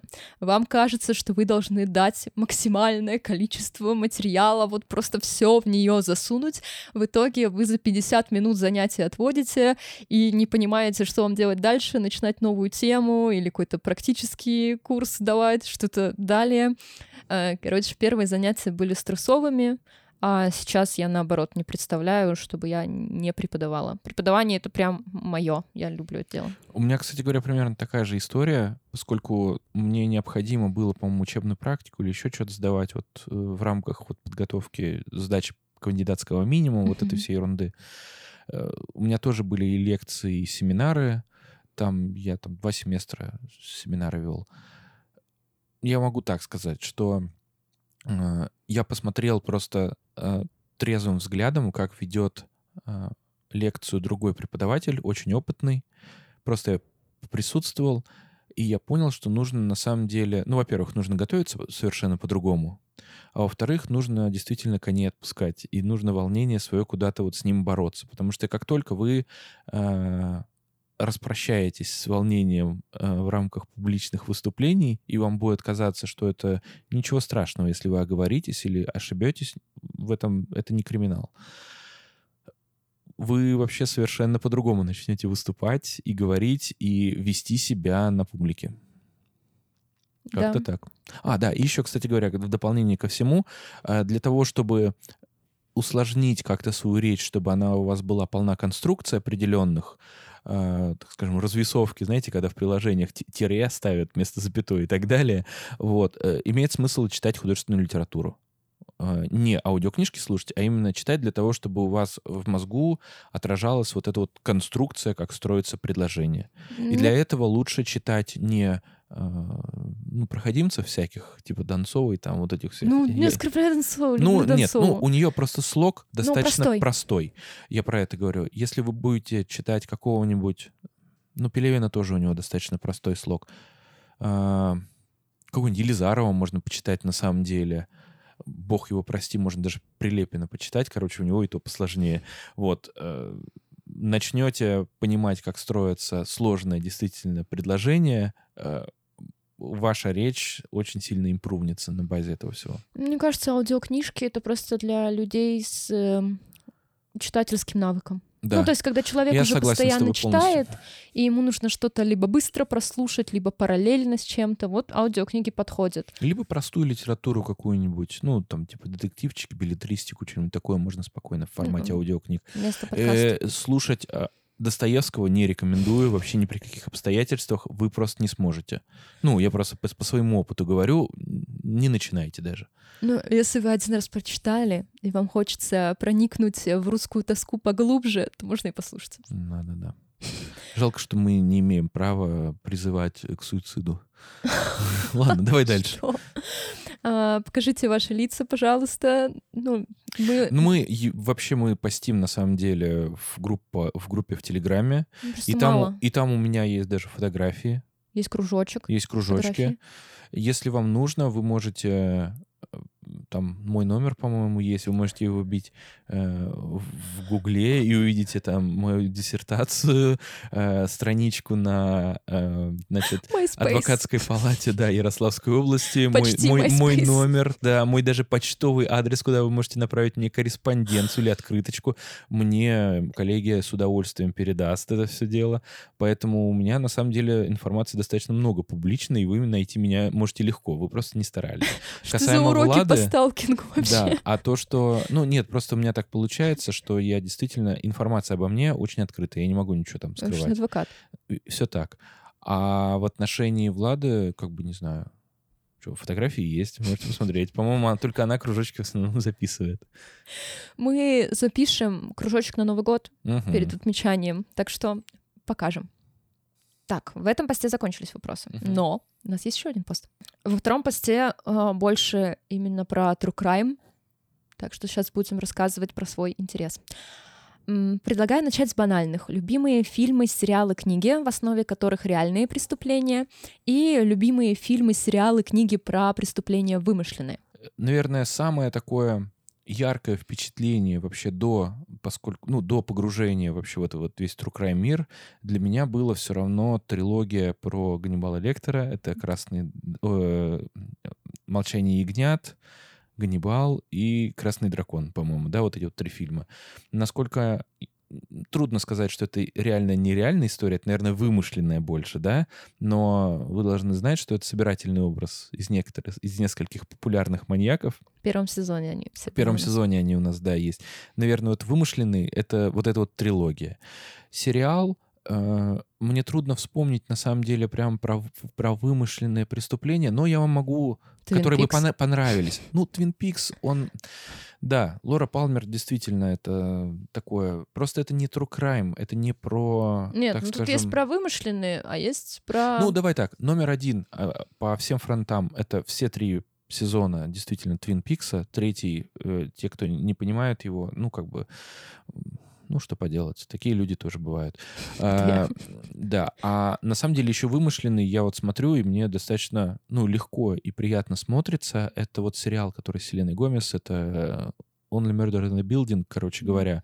Это про сериал про трех э, людей, э, которые записывают True Crime подкаст и становятся так или иначе вовлеченными э, в убийство и расследование этого убийства. И там есть три, сейчас третий сезон идет. По-моему, вышел уже. Это же Netflix, да? Третий сезон, значит, вышел уже.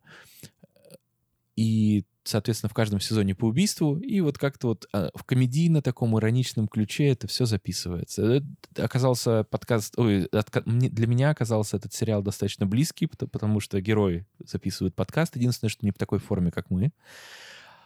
А, и вроде бы так достаточно иронично. Вот. По книжкам... А, по, так, это по вымышленным. Да, давай по вымышленным. По, по, по, по вымышленным. По книжкам еще по вымышленному преступлению. А что-нибудь «Моя борьба», да? Так. Экстремизм. Это вырезано по причине экстремизма. Да, нет, нет. А, давай, знаешь что? Давай мы... Э, я не очень на самом деле люблю литературу, написанную женщинами, как ни странно. Это не связано с тем, что я считаю, что они как-то плохо пишут, да, но просто так получается. Я за собой заметил, что у меня любимых э, авторов женщин, ну, типа, из русских Толстая, все. Я больше никого не люблю. Ну, может быть, ты не так часто с ними знакомишься? Все, все так. Я просто это, ну, как бы, фан-факт обо мне. Вот. И одна из немногих этих женщин, которая как бы... Покорили твое сердце. Покорили мое сердце, это, например, Харпер Ли.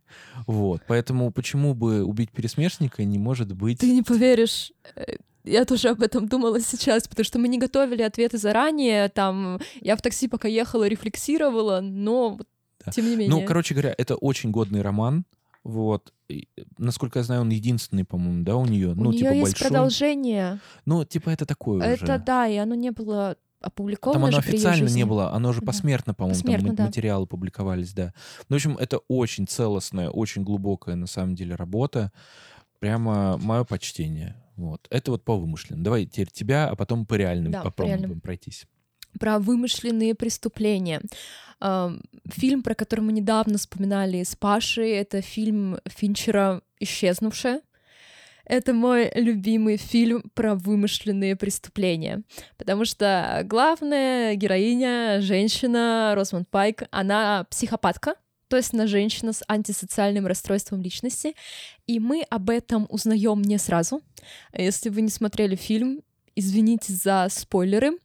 И она подставляет своего мужа, Бен Аффлека, и создает иллюзию, что он ее убил подкидывая ему улики, наводя на него полицию. И Бен Аффлек не самый хороший муж. Он изменяет своей жене, он как-то публично плохо реагирует, то есть он не умеет держать лицо и контролировать свои реакции, и поэтому общественность верит, что он убийца. Но дело в том, что он не убивал свою жену, а об этом мы не знаем в начале фильма. Но оказывается, что Розмонд Пайк подстроила якобы свое убийство очень качественно, как настоящий психопат, и сбежала.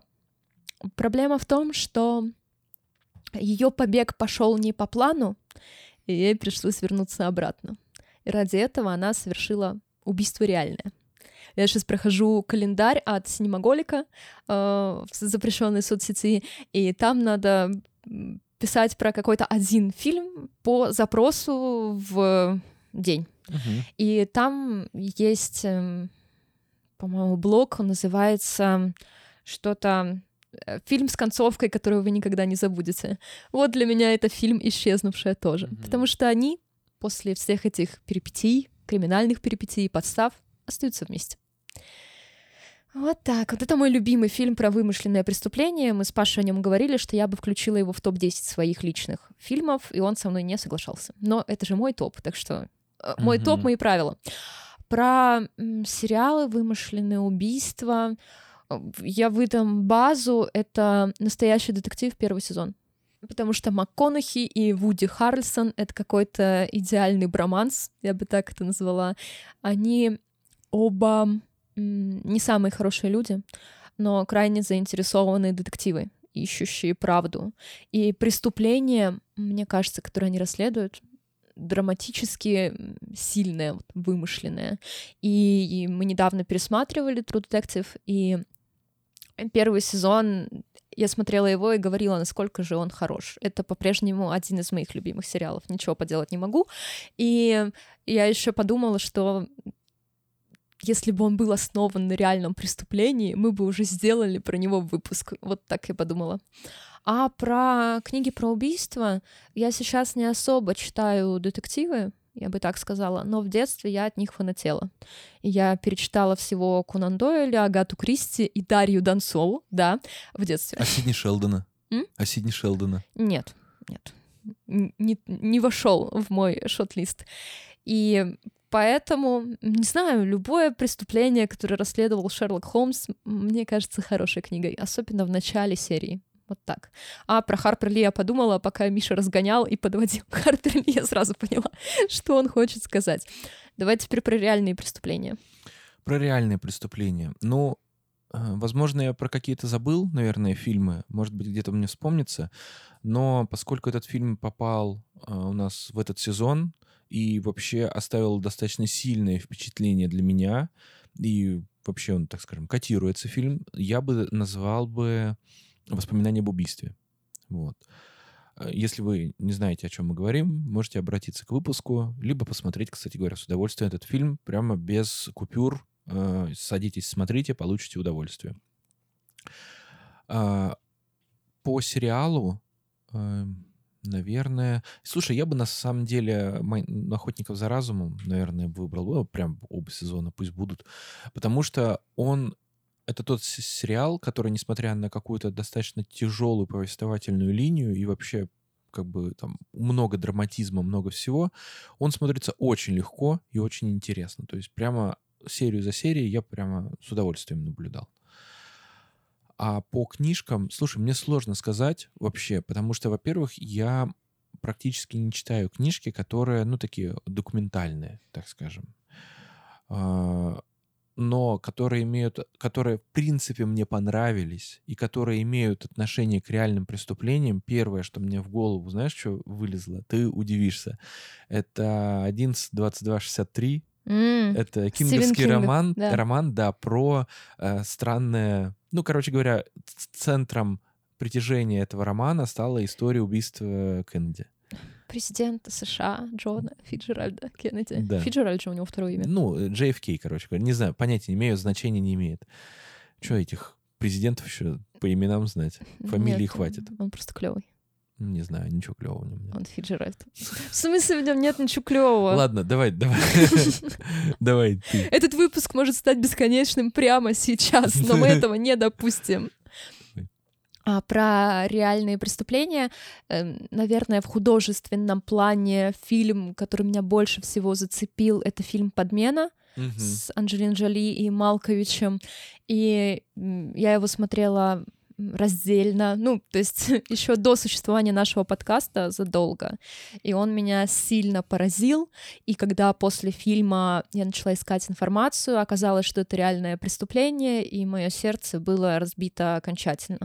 Извини, пожалуйста, что я вклиниваюсь, но мне кажется, мы стали, знаешь, с тобой за, за что забывать? Про груз 200. Я тут недавно пересмотрел, да. и вот я думаю, что это вне номинации, короче говоря, пусть будет. Это просто отечественная, отечественная вершина. У меня, кстати, есть идея по эпизоду для «Груза 200», хотя это вымышленное преступление, mm-hmm. но об этом за пределами записи я тебе расскажу. Про сериал я бы тоже поставила «Охотников за разумом» на первое место. Мне еще нравится Джеффри Дамер, но это мои болезненные отношения с его историей, скажем так, про них, наверное, уже все знают. А про книги я выделила для себя даже те, которые я читала летом или весной, ну то есть в этом году. Это первая книга «Непобежденная». Э, «Ты забрал мою невинность и свободу, но я всегда была сильнее тебя». Это книга э, Карстен Графа при участии э, Кати Мартыновой.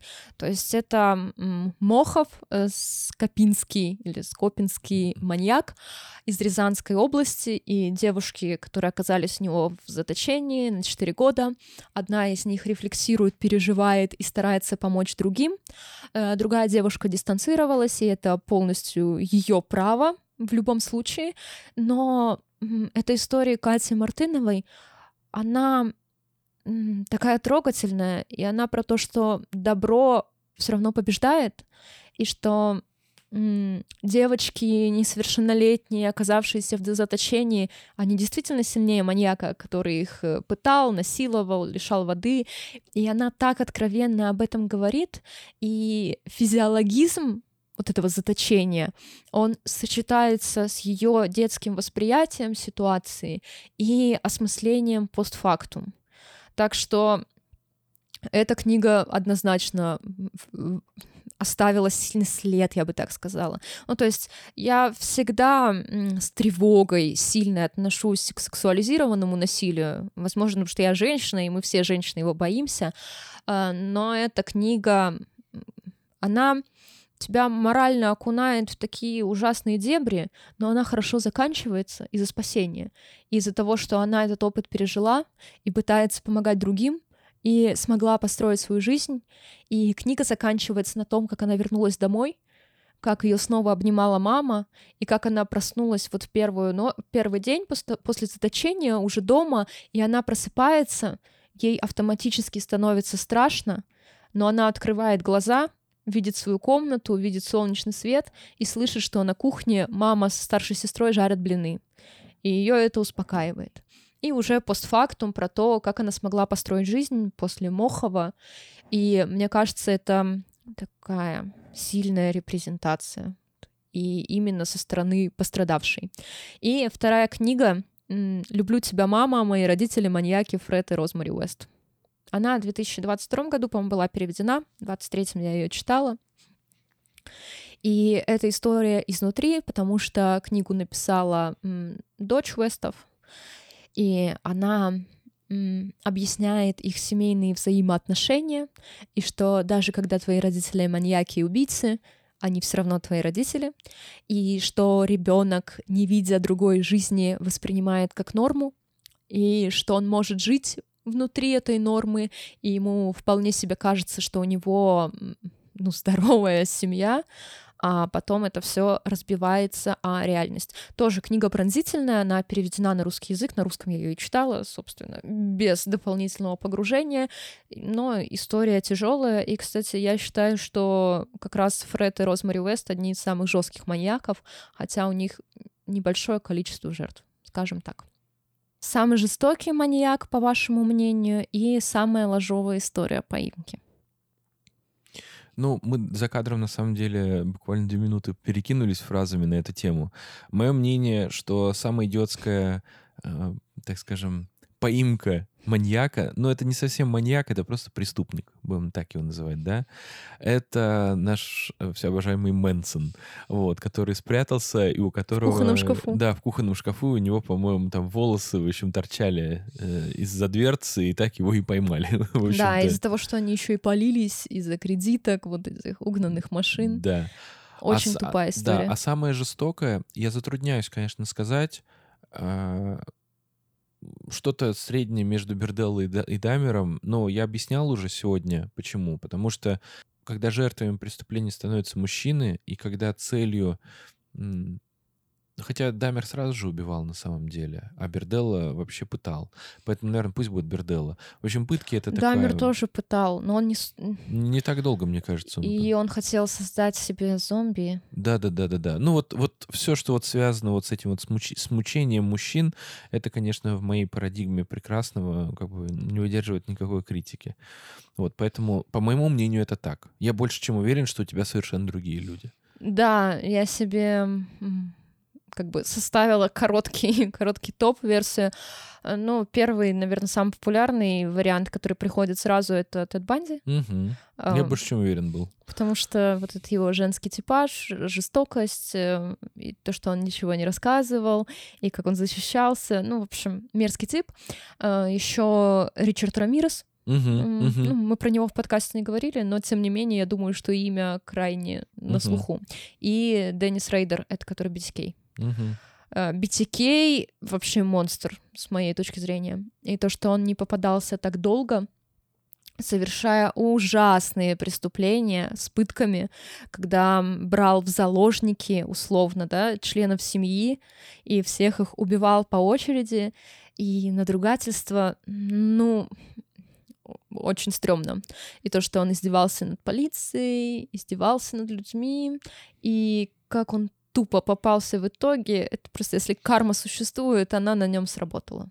Вот он меня пугает. И Фред и Розмари Вест, но они вот как раз-таки с точки зрения издевательств. Вот эти пытки, мучения, жестокое обращение.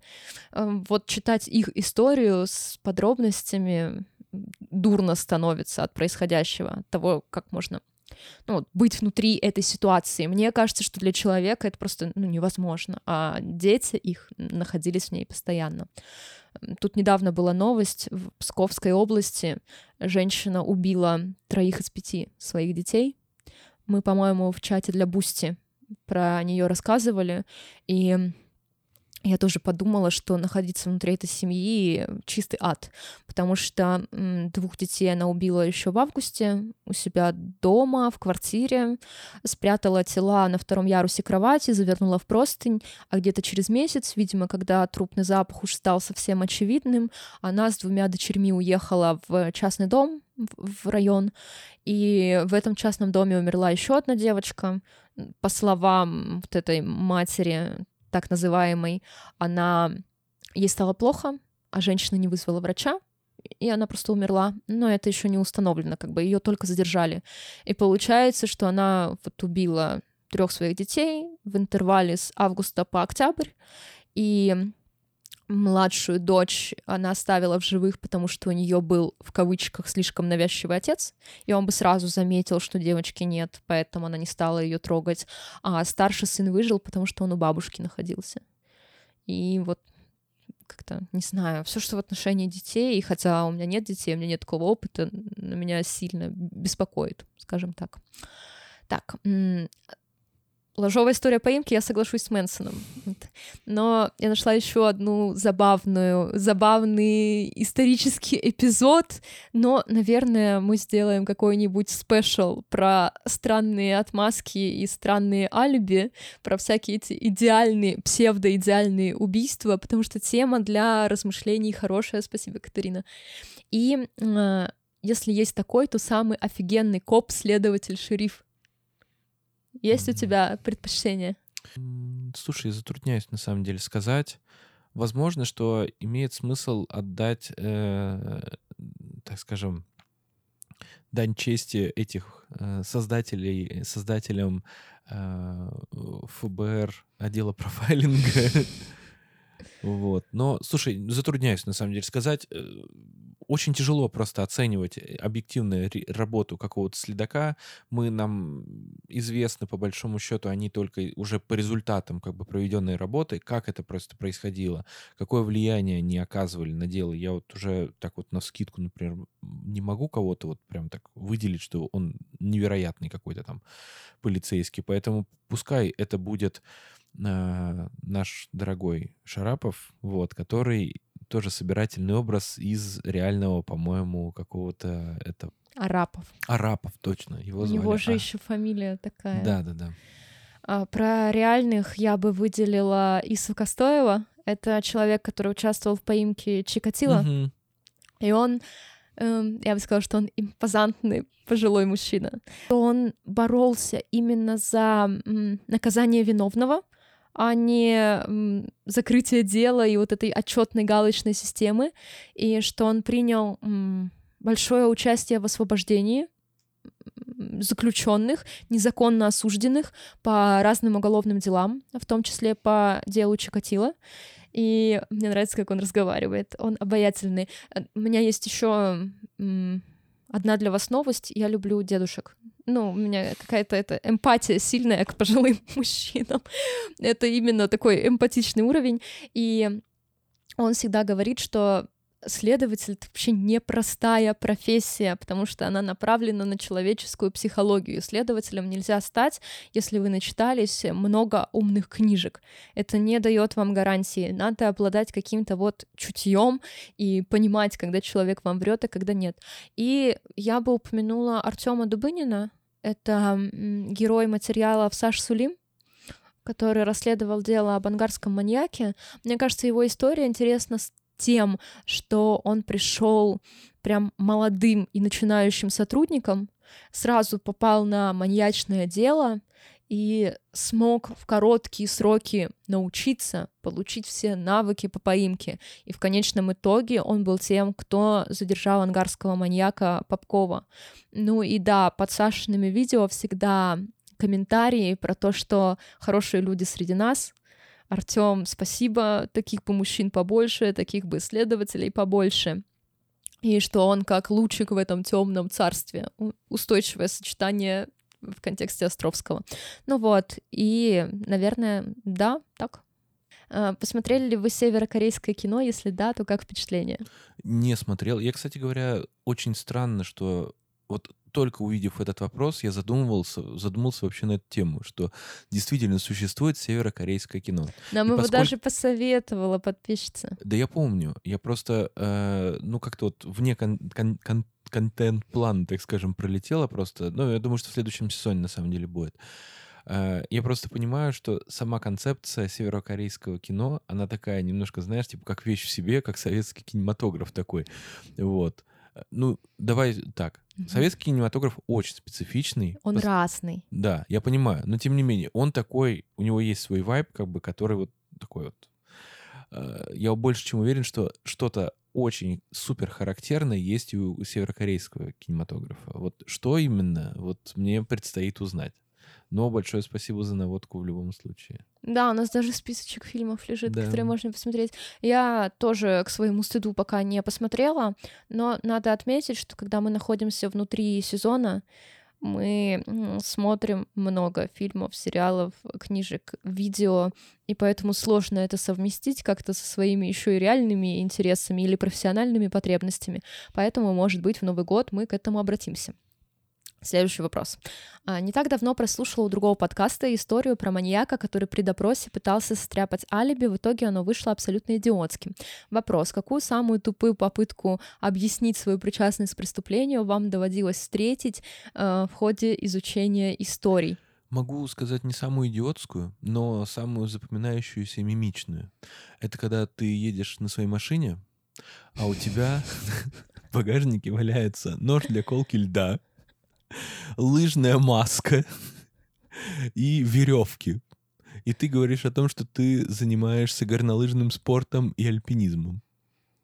А сам использовал это для того, чтобы э, пытать убивать женщин, да. да Как-то и... так. Если вы не поняли, то это Тед Банди. Да, мне кажется, все поняли. Мне кажется, все поняли, конечно, да. А, мне кажется, еще вот э, первая на ум приходит история с Чикатило, которого задержали с сумкой. С... Да, да, да, да, Она точно такая же, как история mm-hmm. с Банди.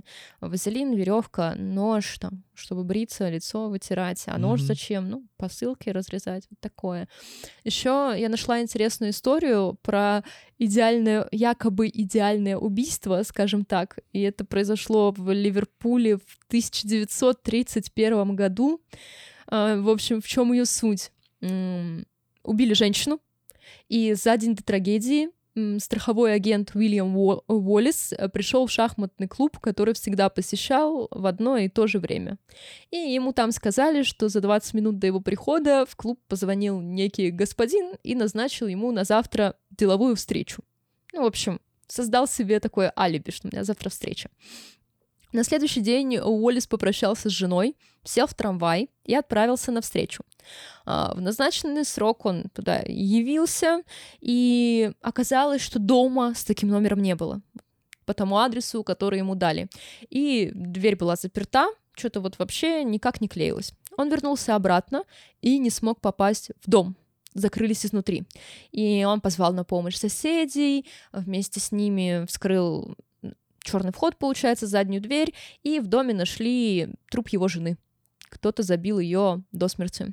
И через две недели полиция установила, что это сделал сам Уоллес и сочинил себе алиби, потому что он позвонил в свой шахматный клуб, с телефона автомата на улице, когда сам якобы находился в шахматном клубе, ну, вышел на mm-hmm. улицу, совершил звонок, и никуда он не поехал, а с трамвая на следующей остановке сошел. Шоу полиции была версия, что он разделся до гола, прежде чем напасть на жену, чтобы не забрызгать все кровью. Mm-hmm. А дальше он оделся, поехал навстречу, якобы никакого адреса не было, и вернулся вместе со соседями и инсценировал убийство. По-дурацки как-то жизнь прошла, да. Но его вывели на чистую воду, приговорили к смертной казни. Если я не ошибаюсь, потом а, он подал апелляцию, и оказалось, что в деле недостаточно улик. Mm-hmm. Так что он вроде как и избежал ответственности, но все полагают, что это именно он убил свою жену. Mm-hmm. Ну, вот такая история, как человек с телефона автомата позвонил, там отпечатки пальцев нашли его на трубке угу. автомата и показания свидетелей. Ну вот и все, друзья. Э, если вы бы хотели, если бы вы действительно бы интересовались нашей жизнью, вы могли бы задать свой вопрос. Но вы упустили это, этот шанс невероятный в жизни. Не переживайте, такой шанс еще возникнет. Мы сомневаемся, что этот выпуск станет каким-то популярным в четвертом сезоне, потому что мы просто два часа поговорили, обсудили фильмы, сериалы, книги, ответили на вопросы, но надеемся, вы все равно получили удовольствие от выпуска, провели немного времени с вами. Еще мы можем сделать кликбейтный заголовок «Миша рассказывает правду о подкасте «Дверь в подвал». Или, знаешь, еще в кавычках какую-нибудь штуку надо. Мы не друзья. Миша рассказывает правду. И мы этот баннер запустим, короче, на всех сайтах. И он везде будет вместо «Как Пугачеву удалось похудеть». Хотя сейчас вроде бы там «Как Пугачеву задержали» и троеточие. Что-то такое. Понятно. Ну что, друзья, итак, уже выпуск слишком долгий. Я, наверное, утомился его монтировать. Так что что, встретимся уже, получается, в преддверии Нового года э, специальным выпуском аудио поздравлением. Вот. Не знаем, в какой формат будет. Возможно, будет около обычный наш special предновогодний на целый час. Может быть, тухлое поздравление на две минуты. Такое тоже не исключено. Все зависит от нашего энтузиазма. Вот. В любом случае, большое спасибо за то, что послушали сезон. Большое спасибо, что подписывались на наши соцсети. Тем, кто донатил Бусти, вообще отдельный привет. Мы в а, комментариях э, напишем всех наших бустанчиков. Обязательно, обязательно. Вот. Вас, если так случится, что я не, пер... не доживу до конца декабря, то с наступающим вас Новым годом. Миша сильно заранее. Да. А, я думаю, что все, наверное. В общем, до встречи в спецвыпуске или чем-то типа того. А да, дальше уже, да, спецвыпуски. Но официально сезон закрыт, четвертый, все, всего хорошего. Да, и да, не забывайте, пожалуйста, подписываться, тем не менее, на наш телеграм-канал. Не забывайте ставить лайки в Apple Подкастах, э, сердечки на Яндекс Музыке. А, если вы э, богатый господин, то можете и подписаться на наш Бусти. Это совершенно не обязательно, никаких преференций, кроме чуть-чуть более раннего доступа нет. Ну и чатиком. Ну да, и отдельный чат для бустанов существует. Вот, всегда будем рады вашим комментариям, мнениям, всему остальному. Так что вот, увидимся через какое-то время, да? Наверное. Да. Мы уже собираем материалы на пятый сезон скоро, скоро, теоретически скоро начнем опрашивать бустанов, что им больше нравится. И я вам честно скажу, э, кстати, да, я уже жду, не дождусь, когда мы будем записывать эпизоды про слово пацана. Кстати, нас об этом спрашивала подписчица Лера, что не собираемся мы ли мы ее сделать, рассказать о своем мнении.